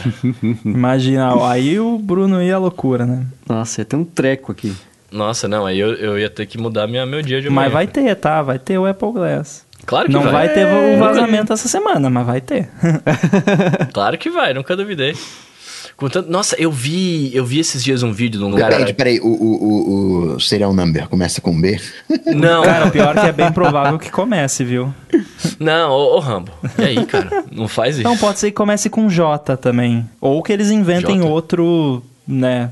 Pode ser, porque como é um produto totalmente novo, pode ser que role um outro código aí. Mas faz sentido os caras fazerem porque eles teriam que fazer o negócio do carregamento. Porque você não vai espetar um cabo no Glass, né, pra carregar. Ah, provavelmente vai ser sem fio, né? Ué, É, Inclusive essa Apple Tag aí, não sei se não vai ser sem fio também. Eu nem cheguei a pensar nisso, né? Porque essas paradas geralmente a bateria dura horrores, né? Mas mas eu, eu, a Apple fazer um eu tô pensando nessa Apple Tag como uma coisa bem diferente. a Apple fazer um produto com bateria removível, eu acho bem improvável. Ah, eu acho bem estranho, né? Pra mim, esse Apple Tag vai ser o- é que nem o cartão. Você chega com o iPhone perto, ele comunica lá e ativa. É que nem um, é um RFID, um... um- Não, mas é que você é que vai. lá, É que pra esse lance do crowdsourcing não, não, não dá pra você ter que, tipo, quase encostar o iPhone. Tem que ter uma. É, mas eu vejo, que vai, eu acho que vai ser uma evolução dessa tecnologia. De- A a mistura do iBeacon com NFC, com RFID. mas com ele tudo vai, ter junto, pow- assim. ele vai ter power próprio. Se você pegar a tecnologia de sincronia, de pareamento né, que a gente tem com os AirPods, o, o mecanismo do cartão, né, você aproximar o cartão e, e ele reconhecer e fazer o pareamento. Na verdade, vale ressaltar aqui que o pareamento vai ser feito com o envelope do cartão, não com o cartão. Porque o cartão ele é todo de metal, então não funciona NFC. Ah. Verdade. Bem lembrado. Então dá um. Combina isso tudo, a Apple acho que só está expandindo a tecnologia. Se tiver que carregar a tag... cara, não, mas você não vai ter que carregar todo dia, você vai ter que carregar a cada cinco meses. sei É, lá. porque o uso de sei lá. bateria vai ser É. muito pouco, né? Não, vai ser ultra low power, né? A É, parada. Só que me faltava você carregar todo dia e perdeu dois dias, acabou. Então, É. mata o propósito totalmente, né? Não, não, é, por exemplo, Tile. Eu comprei na minha viagem para os Estados Unidos em setembro e tô longe de ter que carregar a bateria, né? Aham, Então, ok. Só tem que ser fininho. Cara, vai né? ser, vai ser a da Apple. O, cê, cê- só mudando de assunto, você falou do Glass, né? Eu vi essa semana um vídeo de um cara do Canadá que ele foi testar, acho que era o óculos da Intel, não lembro agora. O, o, o da Intel chegou a, a ser lançado. É, é- era algum óculos que eles anunciaram, eu não, eu não vou lembrar agora qual que era, mas que o cara testou e tal. E aí ele só dava pra comprar indo na loja nos Estados Unidos, em Nova York e no outro É. pico lá. Chama É. North esses óculos. Um Ah, é. dos meus orgulhos foi ter ido na loja lá da sede do Google com camiseta da Apple e comprado uma caneca do Google usando Apple Pay. que eles aceitam. Ah, então, e aí esse cara, foi, ele, ele foi lá comprar, tá? Os caras fazem, tipo, eles não vendem óculos pela internet, porque você tem que ir lá, eles têm que medir a sua cara, tem que testar a angulação da, da, da lente, para que a notificação, as coisas que aparecem, né, cheguem, funcionem pra você bem e tudo mais. Ah, e aí, assim, o cara chegou lá, ele foi fazer essa entrevista pra poder ser avaliado pra usar o óculos, aí ele tinha que voltar 10 dias depois Pra testar uma parada e o óculos só ia chegar pra ele, tipo, 15 dias depois de que ele voltasse esses 10 dias, saca? De tantas etapas de produção que tinha a parada. Nossa. E aí eu fiquei pensando, eu falei, mano, será que, que a Apple vai lançar um óculos? Ou ela vai lançar alguma coisa que você põe no seu, no seu óculos? Porque, tipo, é uma coisa bem personalizada mesmo, né? Não dá pra você chegar e falar, ah, me dá um óculos aí. É, pra, pra mim o caminho é exatamente o que a Samsung anunciou com aquela marca que já esqueci, Gentle Monster. Ah, é, é a haste lembro. inteligente. E, os aí você óculos são a os sua, seus. A É. sua lente. Mas aí, por exemplo, pra você regular, era aquele óculos que tinha um negócio na haste aqui do lado que jogava na, na tela. Ah, não tô lembrando. É, Isso faz sentido, é, é interessante. Mas não sei, cara, a Apple ela é meio assim, tipo, os próprios AirPods. Tem muita gente que não, não funciona. A orelha não encaixa direito. Mim, ele, eu, tipo, eu, eu fico no limite do, de, É. de uso, eu acho. Porque Eles mim é acharam ali uma média que funciona para a maioria das pessoas, mas tem certas pessoas que não funcionam. Eu acredito que o óculos vai ser a mesma coisa. Assim, eu não acredito que eles vão lançar a parada já com uma solução, por exemplo, para quem já usa óculos. Não sei se já vai ter uma solução. Ah, ou, ou se eles vão ter talvez uma opção, ah, você pode encomendar os seus óculos com um grau né? E a própria Apple vai fabricar os- o seu Apple Glass Nossa, já com o grau que você precisa. Vai custar um bilhão de dólares Né? isso. Pois é. Não, e- mas, por- mas, por exemplo, quem não usa óculos você te- seria uma lente só de vidro. Que o cara vai, mexer, vai meter Sim, na cara, um óculos só sem um grau. vidro, Só vidro que armação. não... Óculos de Não, só cinema, armação sabe? Do, super-homem. Verde, é, Isso, isso é uma e vermelho, armação. né? Ah. Não, cara, vai ser, né, eu imagino que Então, aí vai vender ter armação. vidro, né? Aí você vai levar na, na fotótica ali e vai falar pro cara, pega o meu Apple Glass e põe a lente. Tipo, mano, a chance do cara quebrar, tá ligado? Porque pode Não, eu acontecer. acho que por isso que eu acho que a própria Apple vai já vai Nossa. vender com o grau. É, sei lá. Eu fico imaginando, assim, eu acho que com quatro ou cinco armações diferentes, você já consegue cobrir 90% dos, dos gostos da humanidade. Você tem, sei lá, o modelo aviador, você tem o modelo quadradinho, você Não, tem o arredondado aviador já embaixo. cobre todo mundo. É, não, não, só vai ter o redondinho do Steve Jobs, é. né? só o fininho redondinho. Ah, isso vai ter. Ah, tem- eu não sei, sabia? Será que não? Ah, é meio, meio, O que vai ter de gente andando de jeans e preto e óculos lá, mano? Putz. sei lá. Pô, ele tem que ter, você falou, a gente falou, né, ah, lente transparente, mas ele tem que ter a parada Transitions lá, que você vai pro sol e ele escurece sozinho. Aham. Nossa, uma Tem lente ter, dessa cara. custa 400 pau aqui no... Cada lado. Cada lado, é, você imagina. Nossa, eu já tô, já tô desesperançoso É, de ter eu o queria-. Ia voltar o monóculo, porque aí só ia ter dinheiro pra comprar um. O pior de tudo é que, com certeza, a, a- as primeiras e as primeiras versões, eu falo, até a versão, sei lá, 5, você vai só vai funcionar com iPhone. É, assim como qualquer. Ah, sim, não, isso eu não Apple tenho Watch, até hoje. É, É, você vai depender do iPhone perto pra, pra funcionar. isso eu não tenho Mas, dúvidas. Assim, quem não tem iPhone não vai comprar os óculos da Apple. Exato. é. Então, Mesma coisa que ele, meu, meu amigo queria comprar o Apple Watch, ele, ele não gosta do, do iOS, mas ele queria o Apple Watch. Eu falei, velho, não adianta. Não, nem mas que o você problema, consiga usar, assim, você ia claro, gostar de é- usar, porque uma é coisa igual a óbvio que tudo da Apple tá no ecossistema, né? Mas assim, o fato de você não poder nem usar o negócio sem estar com o iPhone é, é complicado, né? Mas Ah. beleza, faz mas parte, né? Daqui a pouco Começa eles lançam assim. com 3G. É, o, o, o Apple Watch eu, eu sei que eles estão trabalhando para eventualmente ele não precisar mais do iPhone pra nada, mas provavelmente não vai rolar esse ano ainda. Não, senão você tinha que ter contado pra gente hoje, cara. É. Pra gente poder falar aqui. É, sei lá. Vamos esperar quinta-feira, né, pra ver o vazamento, então. Não, tá chegando. Não, mas não é.